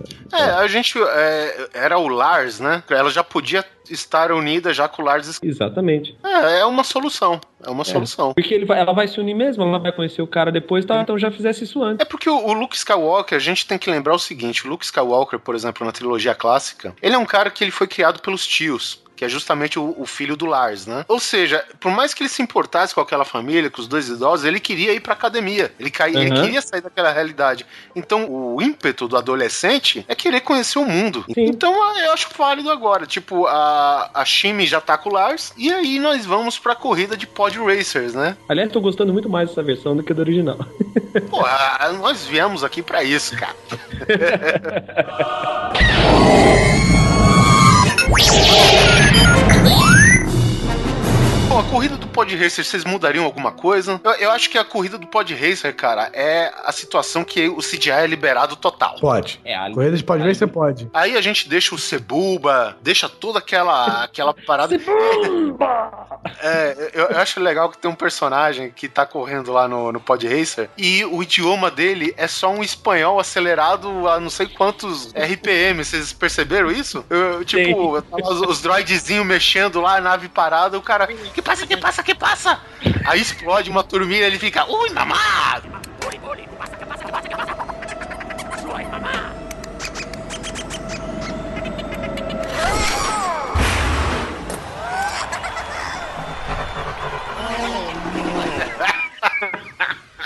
Eu acho interessante até, é. Então, é, Sebulba dá aquela famosa de, de Dick Vigarista, né? Entorta uma parada do Pod Racer do Anakin Skywalker. A Anakin Skywalker que já quer impressionar a Padme, afinal ele é um adolescente. Uhum. E a gente pode fazer uma corrida muito mais foda. Sim, sim. Entendeu? Mas a gente não precisa descrever, cara. A imaginação de todo mundo aqui, o, o céu é o limite. Incluindo, e, e não se ausente também, né? O ouvinte, pô, de, de dar as suas ideias aí. Aí no meio de muita pompa, Skywalker dá um show de pilotagem. O único ser humano capaz de pilotar um pod racer. Eu acho que é isso mesmo. A gente só não pode esquecer de antes dele sair de Tatooine, tem que ter o primeiro encontro com o Darth Maul. Mano, já sei. Na, na, na parte da corrida, que o, o Anakin ele perde uma das, das turbinas, né? Os propulsores.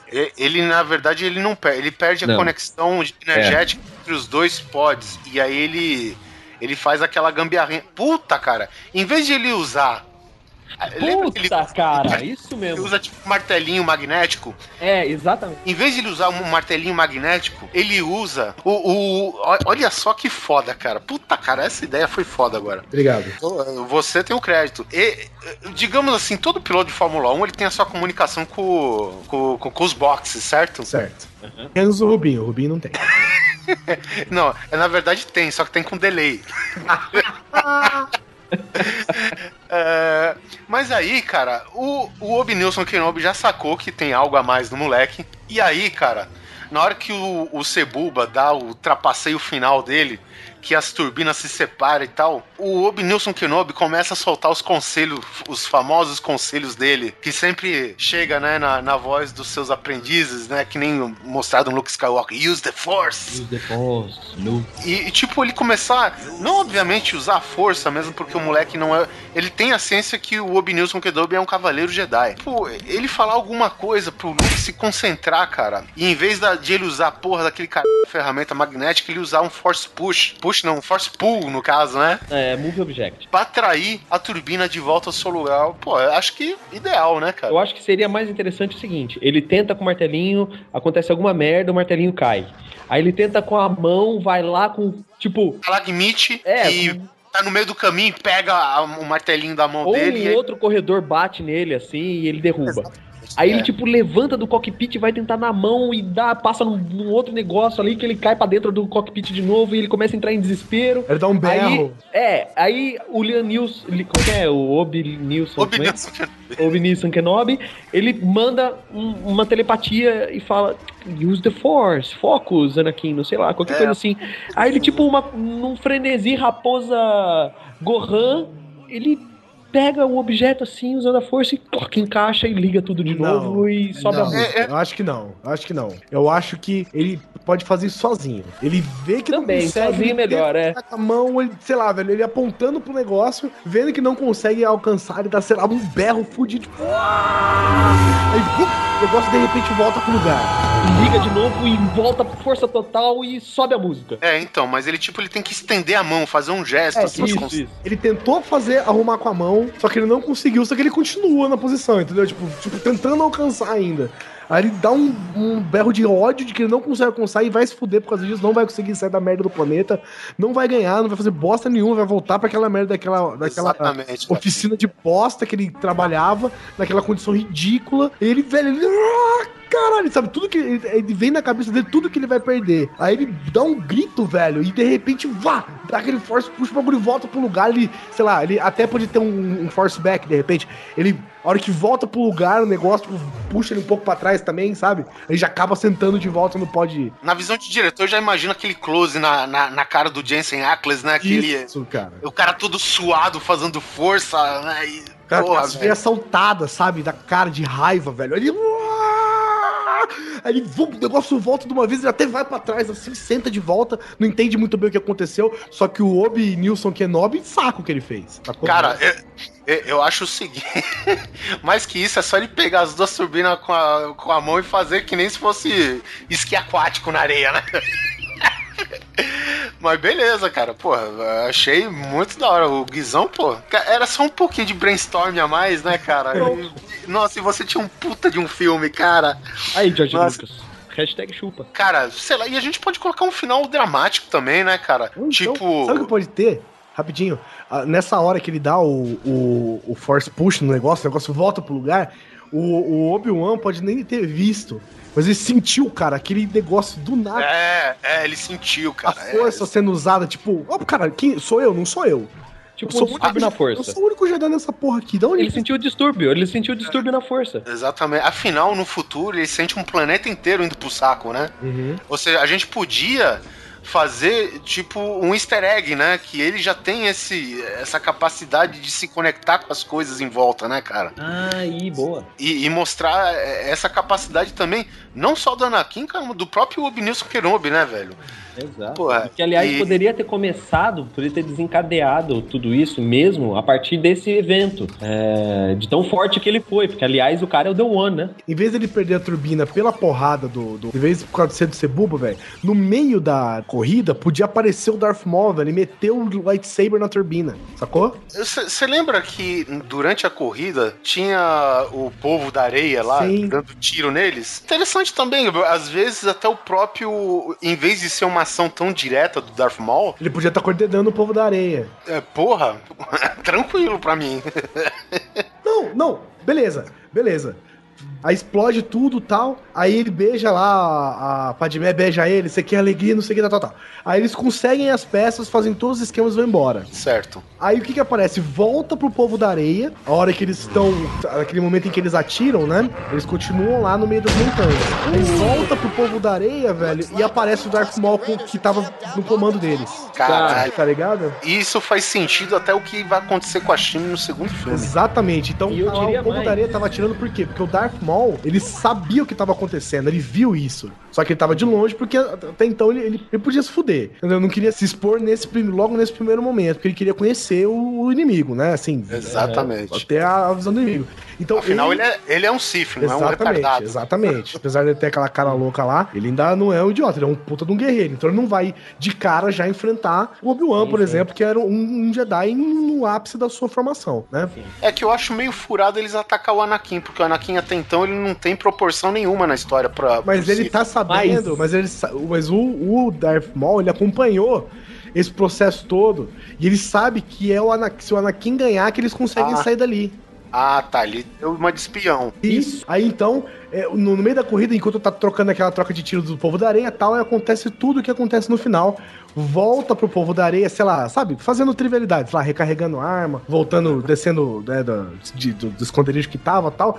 E aparece um deles falando em específico, por exemplo, o líder do povo da areia ali conversando com uma, um ser coberto, né? Todo de capuz e tal, na hora que mostra o Darth Maul. Hum, boa, ou então, ou então. Ou então, nossa senhora. Ou então, Aí vem coisa boa, hein? Segura. Agora tá se fogando. Ou então o cara falando, né, pro, pro, pro, pra, essas, pra esse ser, pra esse ser de, de, de capuz e negro e tal, de costas, tá? Esse ser falando tal, e o cara, sei lá, falando alguma coisa do tipo, ó, ele escapou, a gente não conseguiu matar ele. É, mas a gente vai conseguir na próxima, não sei o que. De repente, velho, o cara tá só falando, ele tá em primeiro plano, ele tá assim, de costas, é, de frente, de costas pra câmera, perto dele, e o cara de frente pra gente. Um plano mais, pra, mais, mais ao fundo. E falando e se justificando de por que, que não conseguiu acertar a criança, de por que, que não matou. De repente vê um sabre, velho. Aí ele tá falando, ó, porque ele escapou, mas a gente vai conseguir. Passa o sabre vermelho na cara dele, divide ele no meio. É muito Perfeito. foda, cara. Perfeito. Muito foda. Puta, eu ia falar isso. Puta, o Darth Maul podia matar os caras da areia, mas eu fiquei, achei, puta, tá ser meio piegas isso. Mas do jeito que você colocou, Guizão, ficou bom pra caralho, Não hein? precisa nem mostrar a cara do Darth Maul, só precisa mostrar aquele sabre dele de dois lados. Não, a- Não, a- não, esse- não, mostra um lado só. Um Só lado só. Corta o cara, caiu, ele fala, vira de costas e continua andando. A parte que faz Star Wars, sabe? Aquele fade out que vem de diagonal, assim. Isso, bom, perfeito. Agora, agora me diz um negócio. O Darth Maul, originalmente no filme, ele ataca eles enquanto eles estão retornando à nave. Isso, E, é, Depois que o Anakin se despede da mãe. exato. Vocês acham importante manter essa luta ou dispensa Não, também? não, porque depois dessa cena épica que eu coloquei aqui agora, velho. É só ele Foda-se. aparecer no final de novo. É mesmo porque essa luta você vê que ela é gratuita. Ela é muito gratuita. Os caras estão. A, a cena simplesmente corta Os caras estão correndo do nada, fugindo de alguém, X, né? E, e mesmo E- porque o objetivo dessa cena é demonstrar justamente isso que a gente fez, sem Exato. expor muito ele. Porque, ou seja, é- é- essa lutinha que tem originalmente no filme dá plena impressão de que o Darth Maul só tava testando o, o poder do Qui-Gon, no caso, originalmente no filme. Sendo que aqui ele fez isso de uma maneira sem que ele se exponha e, mais importante, sem que ele se exponha o Sith, né? Exatamente. E ele fica, ele fica no suspense até o momento que ele aparece. Exatamente. Afinal de contas, a ameaça é fantasma. Você não vê, você não vê, entendeu? E a partir desse momento, o Qui-Gon ele sabe que os Sith estão de volta aí querendo, estão atacando, entendeu? E digo, e, e- e- tem mais um negócio interessante pra falar aí. Na versão do DVD, que tem as cenas extras, eu juro que eu não lembro, mas o, o George Lucas bota uma cena que justifica por que, que o Darth Maul encontra aquela galera no, no deserto lá, assim. Por que, que ele chega ali naquele ponto e encontra eles? Se eu não me engano, o Darth Maul tava perseguindo eles na cidade, eles perceberam, e aí eles, ao perceber, sai correndo. Que é uma desculpinha bem ridícula, sabe? É, é, na verdade, o, o- originalmente o Darth Maul ele tinha soltado uma sonda na cidade. Ah, foi isso. Ele soltou Robozinho. duas sondas, é, duas É. ou três sondas, elas acharam, voltou pra ele, falou onde tava, ele foi atrás. Foi atrás, E exatamente. nessa, os caras, aí essa cena foi cortada, eles se encontram na cidade, não rola uma treta, mas o Obi-Wan percebe que tá sendo, tá sendo seguido, e aí eles vão correndo pra nave, aí ele intercepta no meio do caminho. Eu acho que a proposta do Visão é muito mais divertida, por exemplo. Mu- Muito mais divertida. E, e outra coisa, olha só, cara, no Pod Racer, cara, a gente podia solucionar muitas outras coisas. Sebulba tá na frente, certo? É. Cara, na, na hora que o, o Jensen Ackles, ele soltou aquela força toda, né, pra fazer, e, e você sente que o Kiddo dá aquela bambeada na- nas pernas, e fala, opa, aconteceu alguma coisa aqui, né? E tipo, o Anakin, cara, ele é um cara destreinado. Ele não é um Jedi, ele é um cara que tem a- o poder da força, né, fluindo nele, mas ele não sabe fazer o uso. E aí a gente pode fazer outra menção ao que ele se tornaria no futuro. Que ele tá no sangue do Zóio e ele vai lá para matar o Sebulba. Uhum. Então, cara, olha, puta cara, olha a minha ideia, velho. O Sebulba, o Doug, o Sebulba, né, da raça Doug, o cara tá na frente. Até hoje, quando eu tô na estrada, assim, viajando essas coisas, eu tô com a Débora junto, aí meio que passa um caminhão, trator, um trator não, né? Mas passa um caminhão ou qualquer coisa assim, meio grande, que faz um barulhão de motor meio... A gente sempre fala, ó, um pódio de Sebulba aí. É, cara, a minha mãe tinha uma máquina de lavar velho. Na hora que ela centrifugava e era velha, ela ficava. é, é o pode de cebola. É, cara. Bom, a gente pode fazer uma perseguição muito louca, mas olha só, cara. Aí Anakin vai pro tudo ou nada. Só que além de ganhar a corrida, ele quer foder com o Sebulba, velho. Claro, já tem que começar a ficar com ódio. É, exatamente, ele tem que começar a demonstrar, cara, por que, que é um erro treinar ele sendo velho, né? Sim, Entendeu? sim. Olha só o meu plano. Ele desconecta uma das turbinas e joga uma das turbinas pra cima do Sebulba. E ele chega na linha de chegada com uma só. Com a- o cockpit dele dando volta e caindo, se destruindo todo e ele saindo inteiro da parada. Que pariu, seria épico, hein? Com a música subindo no final. E a turma gritando. O, o, a- único acerto do filme foi o John Williams, cara. Foi. A gente não mexe nada, cara, entendeu? O que você acha, Guizão? Jogar turbina no Buba? Ele jogar uma das turbinas do Bulba e chegar com uma turbina só com o cockpit, o cockpit dele todo descontrolado, girando e ele se segurando do jeito que dava. E digo mais, o Sebumba podia morrer nessa. Morrer, exatamente. Puta, aí ia ficar foda. E ele descobrir depois e vinha aquele sentimento de foda-se ainda. É, e tipo, a nave do Cebu vai pra uma rocha, ele não tem mais o poder de desviar, ele. Ah, Jedi puto!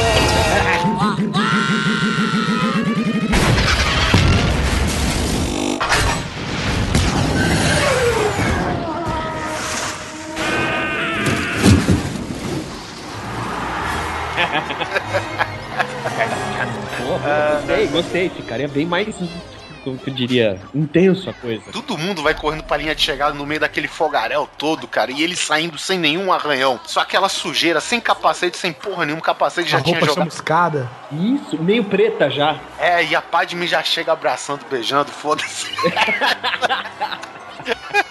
Afinal de contas, o cara é garantia das peças, né, velho? Exato.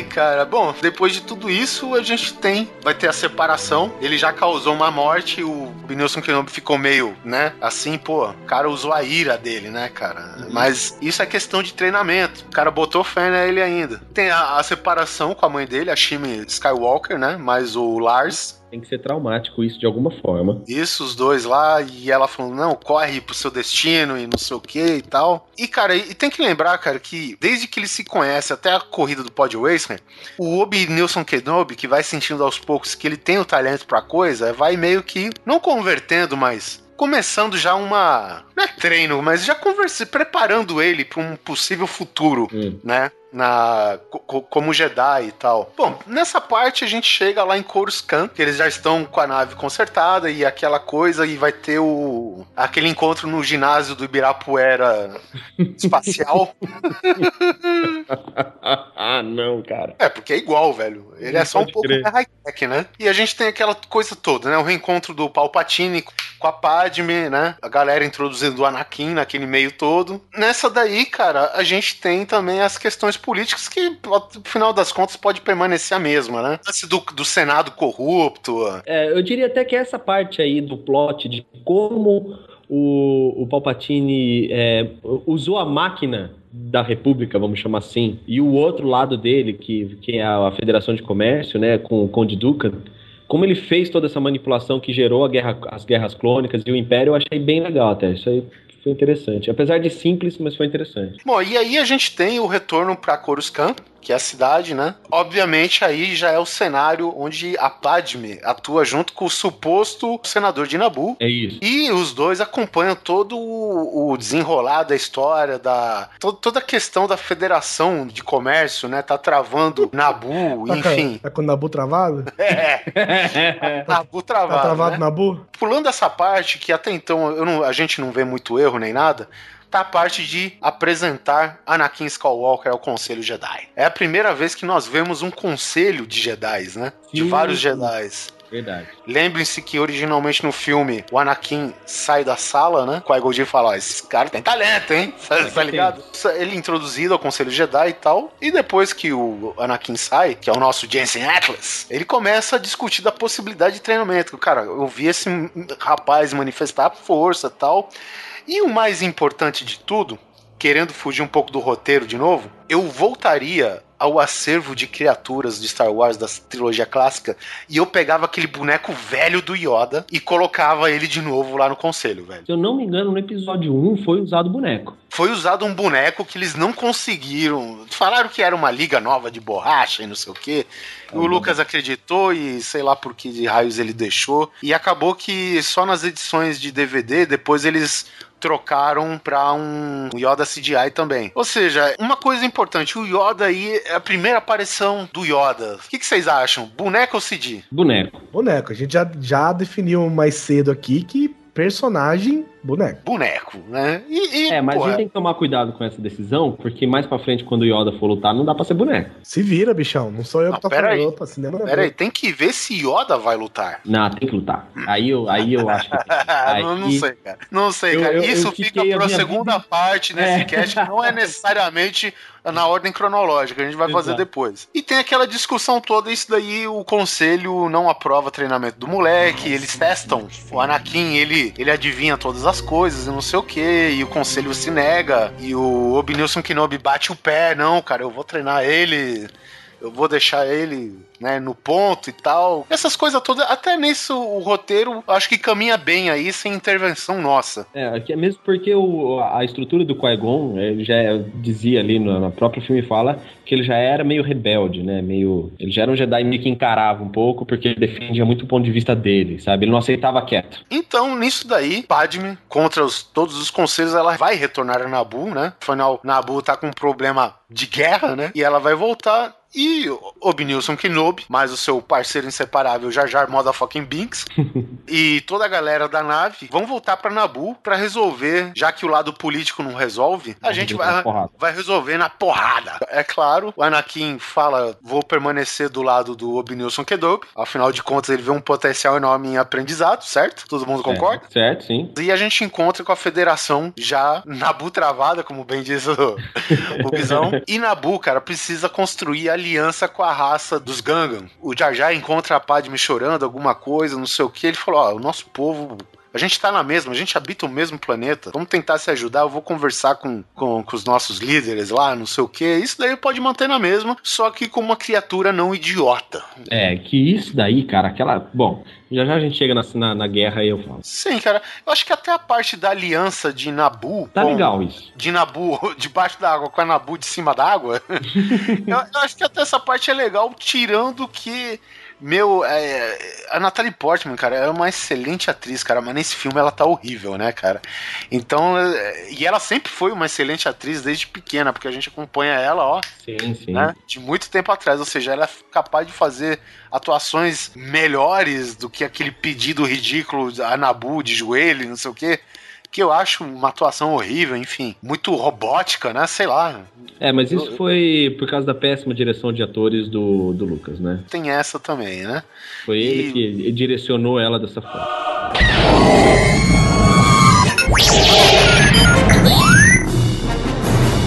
Então a gente acha que a gente pode pular pra guerra, né, cara? A gente tem aquela Nabu que é praticamente um planeta feito de grama rasa. Bom, Eu odeio isso, cara, sabe? É, eu não sei se. é- apesar que é necessário um campo aberto pra batalha, né, cara? Uhum. Ó, uma coisa que eu acho muito legal da batalha, e isso, a- aquele, aquele pré- pré-battle, sabe? Antes da batalha, quando o, Nabu- quando o exército Nabu tá se juntando, que tem aquela cena deles passando no, no pântano, o cara tocando aquele, aquele instrumento, aquela corneta, ficou aquele clima meio assim, névoa, os caras saindo dos pântanos e tal. Aquilo podia ser um pouco mais sombrio, um pouco mais tipo 300, sabe? Porque os Sim, caras são espada e escudo. Podia ser um pouco mais, sabe? Ahu, ahu, ahu. É, não entendi. Cara, são guerreiros no final das contas. É que o Jar Jar ele idiotizou tanto aquela raça que a gente simplesmente esquece o fato de que a raça Gonga é uma raça guerreira também, entendeu? Lembrando, cara, que o Jar Jar ele fica acompanhando o exército dos Gongan. É, ele fica atrapalhando, né? É, cara, eu acho que pro nosso objetivo ele tem que lembrar que ele agora é um parceiraço do, do Obnilson Kenobi. Eu acho, cara, que o palácio tem que ser invadido e ele tem que ajudar, em vez de ele ficar lá com, com aquele monte de Gongan. Porque tá correndo pro meu objetivo. Então nessa, cara, eles invadem o palácio, que a, a Federação de Comércio tá lá. Eles estão com alguns membros do governo de Nabu, com exceção da Padme e seus aliados. E a Padme vai direto pra porrada, né? Eles invadem pelo hangar de Nabu, que tá cheio de naves. Lembrando que faz sentido agora, o Anakin já provou que é um piloto do caralho. E em vez do simplesmente do Obi-Wan Kenobi mandar ele se esconder, cada um, cara, meu, aquele tiroteio do caralho, velho. Cada um parte pro seu lado, se esconde. Anakin Ackles Skywalker, ele vê a porra de uma nave, cara. E ele começa a fazer aquele estrago lá no próprio andar com os blasters de, daquelas naves. Acho que até aí faz sentido. Ele lembra que quando abre aquele portal que eles entram do, da, do hangar pra dentro do palácio, quem que aparece? Darth Maul?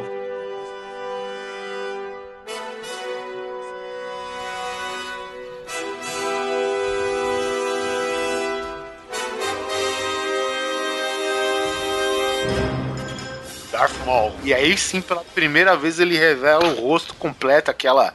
Aqueles chifres, aquelas marcas vermelhas no rosto. Pô, cara, e aí ia ser um pega pra capar. Porque, olha só, a minha ideia, cara, é matar o, o Jar Jar. e deixar o Obnilson Kenobi fulo da vida. Agora, tinha que ser uma, de uma forma que chocasse o público. Porque você, naquele ponto você tá gostando do Jar Jar Binks quase como se fosse o próximo Han Solo. É.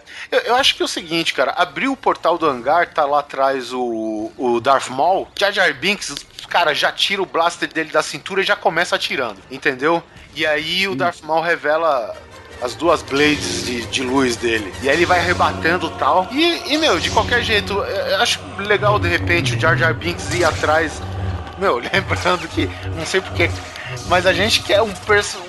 Um, tipo um Han Solo pra essa aventura, entendeu, cara? Um cara, um cara estilo Han Solo, que foi uma coisa que faltou, né, cara? O, anti-herói, o anti-herói cômico, né? Que, é- que é uma coisa que o Han Solo marcou a trilogia inteira, mas pelo menos pra esse primeiro filme, cara, a gente quer meio que ho- homenagear, né, esse momento da história clássica do Star Wars, né, cara? É, eu, eu acho até, inclusive, que o Jar Jar, cara, vai atrás do cara só no blaster. E, e o Obi-Nilson Kenobi, ele vai dando force push em todos aqueles androides lá e ele fica meio pra trás. E lembra que que tem aquela, aquele cenário que eles têm um campo de força que, na verdade, quem fica para trás é o Obi-Wan Kenobi e o Qui-Gon Jinn fica lutando sozinho, entendeu? E a gente pode recriar esse momento com o Obi-Wan Kenobi chegando atrasado, o Jar Jar Binks segurando as pontas do jeito que pôde, até que ele recebe o, um sabre nas ventas. É, só, só um detalhe que você está falando que é o seguinte: no, no universo expandido, no, no jogo The Night of Old Republic, tem um vídeo de um trooper, um soldado humano trooper, enfrentando o Darth Malak, que é tipo o top badass do jogo. E ele enfrenta o cara na porrada. E o cara usando força, usando sabre, usando tudo que dá, e o cara enfrenta o cara na porrada mesmo, sabe? Tem uma cena muito foda, inclusive, que ele se. O cara tá usando a força força contra ele, e ele,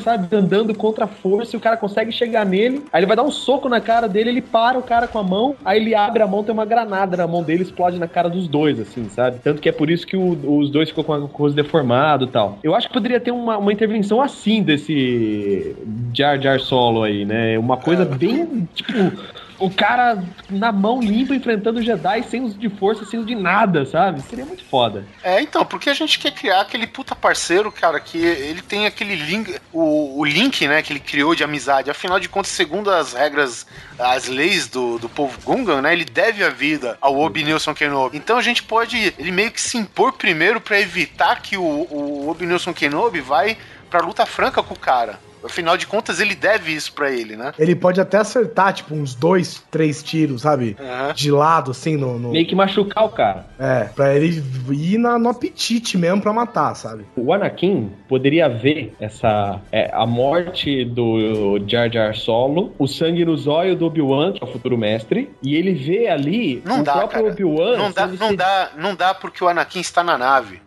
Ele parte então, mas porrada... tudo isso tá acontecendo. Não, mas tudo isso tá acontecendo no hangar, com ele ainda sentado na nave. Não é a morte, não é a morte do Darth Maul. Tipo, tudo isso acontece ali. O Jar Jar morre, o Obi-Wan fica sangue nos olhos, vai com ódio pra cima do cara e eles mudam de lugar. Aí ele sai com a nave. Aí abre pretexto pra lá no meio do filme, quando o cara fala, você tem que controlar sua raiva, essas coisas, ele fala, é, mas você não fez isso com o Darth Maul. Quando eles começam a bater boca. Então, cara, mas é, é o seguinte, aí a gente tem que olhar também o filme do ponto de vista do diretor, porque no final de todo filme de Star Wars, abre um ato que se divide em várias cenas. Entendeu? Se você pega a trilogia clássica, o Retorno de Jedi, a gente tem o grupo que tá na Lua de Endor, a gente tem o grupo que tá. O Lando Calrissian tá na Millennium Falcon, na, no meio das construções da Estrela da Morte. E o Luke com o Darth Vader e o Imperador. Ou seja, são três núcleos, entendeu? E acontece é. a mesma coisa aqui. Então, por isso que, de algum jeito ou de outro, isso não vai dar para acontecer. Porque a gente tem que provar definitivamente que o, o Anakin Skywalker é um bom piloto e ele tá lutando pela causa, né? Ele é um cara que tem a força, que ele tem o talento e que ele é um bom piloto e, e que ele pode, né, muito bem ser do bem como do mal também, nada impede isso. E mandar o Anakin, cara, o Anakin é já quase um adulto, cara. Manda ele lutar junto com toda aquela. A, a frota de naves de Nabu lá no, na nave da estrela, aquela nave central da Federação de Comércio, cara. Nessa uhum. a gente tem o núcleo da Padme tentando salvar todos os outros líderes do governo e ainda forçar uma rendição dos membros da federação que estão em terra. E nós temos Obi-Nilson Kenobi e Jar Jar Motherfucker Big Solo contra uhum. Darth Maul. Bom, naqueles lugares, né, derivados do hangar lá. Na luta espacial, cara, sem mesmo, a gente pode fazer Anakin Skywalker e dar uma lição em toda a frota estelar de, de Nabu, velho. Sabe? A gente pode mostrar ele salvando a frota inteira, sabe? Com as artimanhas todas de piloto que ele tem. E a gente pode fazer ele invadir aquela aquela mini estrela da morte da federação, sabe? Ele destruir por dentro no tiro, dar um tiro no reator. Isso daí eu manteria. A não ser aquele uhum. diálogo, ele, oh, vamos girar, parece ser um bom truque. Isso ah, daí... é, não, isso é. Isso né, daí né, a gente elimina, né, cara? Jar Jar Binks caído no núcleo central. Jar Jar Binks e Obi-Nilson Kenobi. Jar Jar Binks mortalmente ferido e aquela, aquela porta de campo de força separando Darth Maul e Obi-Wan Kenobi, certo? Nosso Obi-Nilson Kenobi, no caso. Portal de campo de força, a melhor luta de sabre de luz. Apesar que essa luta de sabre de luz do Obi-Wan Kenobi com o Darth Maul, cara, ela é muito boa, cara. Ela é muito boa muito também. Boa, é rápida, é Cara, rápida, e o Obi-Wan Obi vai pra cima pulando com o sabre, né, cara? Bate, defende de frente, defende de costas. Foi a primeira vez que eu vi uma defesa de costas, cara. Muito foda. Eles criaram aquela, digamos, fator cômico de que o Obi-Wan sempre perde o sabre de luz, mesmo apesar de ele cobrar o Anakin pra nunca perder o dele, né? Pô, é, faça o que eu crer. mando, não que, o que eu faço, né? Isso, isso. O que eu queria deixar de legado desse filme pro próximo é Darth Maul ser o vilão da trilogia inteira, cara. Esquece não morrer. não morrer. Tipo, nessa luta, Obi-Wan Kenobi, sei lá, corta o braço dele, mas ele não morre. Ou então faz uma, um corte com o sabre de luz, tipo, bem na cara dele. Então, além daquela cara um co- multicolorida, ele fica com uma cicatriz de fora a fora, assim, da testa até o queixo, assim, ó. É, ele fica com uma cicatriz na cara e sem um braço, tá bom? Tá bom. É porque seu bom. braço é foda pro cara que veja as armas. Os caras colocam a prótese à vontade. Ah, é verdade. O que a gente pode fazer? Aí finaliza o filme, desse núcleo pelo menos, Obi Nilson Kenobi com sangue nos olhos, porque praticamente o cara matou o seu novo parceiro de aventuras, Jar Jar Motherfucking Binks, pra deixar o final aberto. A gente pode deixar, tipo, obscuro se o Darth Maul morre ou não, mas com o objetivo de que ele volte no próximo filme. E aí, quando ele voltar pro Ataque dos Clones, aí sim, sem o braço, com a cicatriz e tal, e ele cai no meio daquele poço de Esparta, no meio de Nabu, entendeu? E não mostra mais nada, porque é, é, o final original, o Obi-Wan corta ele na cintura. Uhum. Aí assim, ele se separa da cintura do- das pernas dele enquanto cai, não sei o que. Aí ele cai sem um braço, né? Com. O final dele fica obscuro, a gente não sabe se ele morre. Fica na dúvida, né? Pega pra capar na batalha. Eh, Vocês têm alguma coisa? Eh, Eu, assim, eu arrumaria muita coisa naquelas batalhas. Primeiro, aqueles droids. Eu não sei, não eu não consigo me convencer naquela guerra com aqueles droids que parece O droid Sabe- gaveta? é um Playmobil magro. É, eu faria droids, mas, mas bem que eles tinham que ser baratos também, né, cara? O que eu não gosto é a palhaçada do Jar Jar Binks, sabe? Aquela, aquela palhaçadinha dele, aquilo me irrita tanto. Ainda bem que na nossa versão ele não tá lá. Ah, sabe? Aquele, aquela hora que ele tá lá com aquela, aquela bolinha Buma lá, né? Usa da Buma! Missa não rema buma! Ah, vai se fuder, cara. É, Cara, eu acho que eles podiam. Acho que eles podiam mostrar o seguinte: ele é. O, o, o Jar Jar ele é um soldado renegado, certo? Então ele é, é um soldado fodão, ele tem essa técnica de guerra. Então, na verdade, o, o povo Gumba, Gumba, Gunda, Gungan. Gungan, o povo Gungan, eles têm uma técnica fodida de guerra, eles são fodas de guerra. Só que eles são um povo mais pacífico, então eles acabam, né? Não, não, não são conhecidos por isso. Você acha que a gente devia adotar um estilo medieval de batalhas pra eles? Eles usam uma armadura, é, não armadura, mas né, uma armadura de proteção e tal, e eles usam uma parte especial nas aquelas orelhas loucas deles. É. E a hora que eles vão atacar e os droids começam a atirar, derruba um, derruba dois, derruba três, algum, alguém deles, um general deles lá, que um, um líder, dá um grito, cara. Eles formam tipo aqueles escudos, aquelas paredes de escudo, só que com as orelhas, velho. Puta que Caralho, velho. Vocês acham zoado? Eu acho maneiro. Com as orelhas. orelhas. Como é que a orelha vai defender alguma coisa, velho? Com, protegido, com aquele escudo. É, cara, eu, eu, eu acho interessante o seguinte.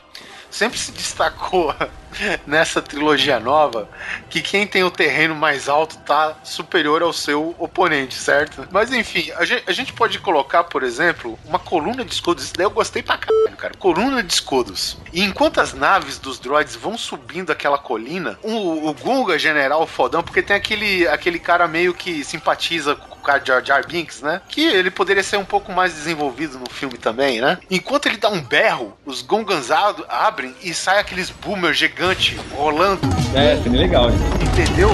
E depois da, da investida daquelas bolas gigantes, aí eles vão pra cima com aqueles bichos gigantes. E, Isso, boa. e com aqueles Um avestruz gigantes também, né, cara? E dão um charge, cara. Seria uma luta mesmo, bem medieval, inovadora, né? Um- algumas, não estratégias romanas, como a gente já tá acostumado de ver vários filmes, mas uma coisa diferente mesmo. É, a gente teria que adaptar pra realidade de Star Wars, né? Afinal, os é não blasters, né, cara? Aquela luta realmente não tem nada de especial, né? Os caras montam fila e boa. É, exatamente, cara. E depois fica uma zona por completo. Depois que o- os droids invadem aquele campo de força escroto, meu, é cada um por si, velho. É tudo separado, cara. O Jar Jar com um ro- pedaço de robô enrolado na perna, mata uns três droids lá, não sei o que, cara. A gente pode fazer o final, os Gungan encurralados, os droids ganharam a batalha, certo? Só que Uhum. quem tá no espaço fazendo arregaço? Anakin. Anakin Skywalker, que tá derrubando a porra da nave mãe. Na verdade, ele que ganha a guerra, né? Porque Porque no chão tá sendo perdida. Exatamente. E o que acontece, cara? Na hora que os robôs eles caem desativados porque o núcleo da nave explodiu, aparece uma cena no alto, cara, daquela porra, aquela nave toda da Federação caindo, no- entrando na atmosfera e caindo, e o Luke Skywalker atirando com tudo atrás, velho. Cê- já derrotei eles, O mas Anakin, tô né? o Anakin é, O desculpa. Luke não. O Anakin atirando sem perdão, cara. Com todo o ódio dele lá e tal. E eu acho que eu finalizava, ah, tipo, a parte da guerra assim, cara. Eu acho que ficaria. Bem melhor, aliás, do que a versão original.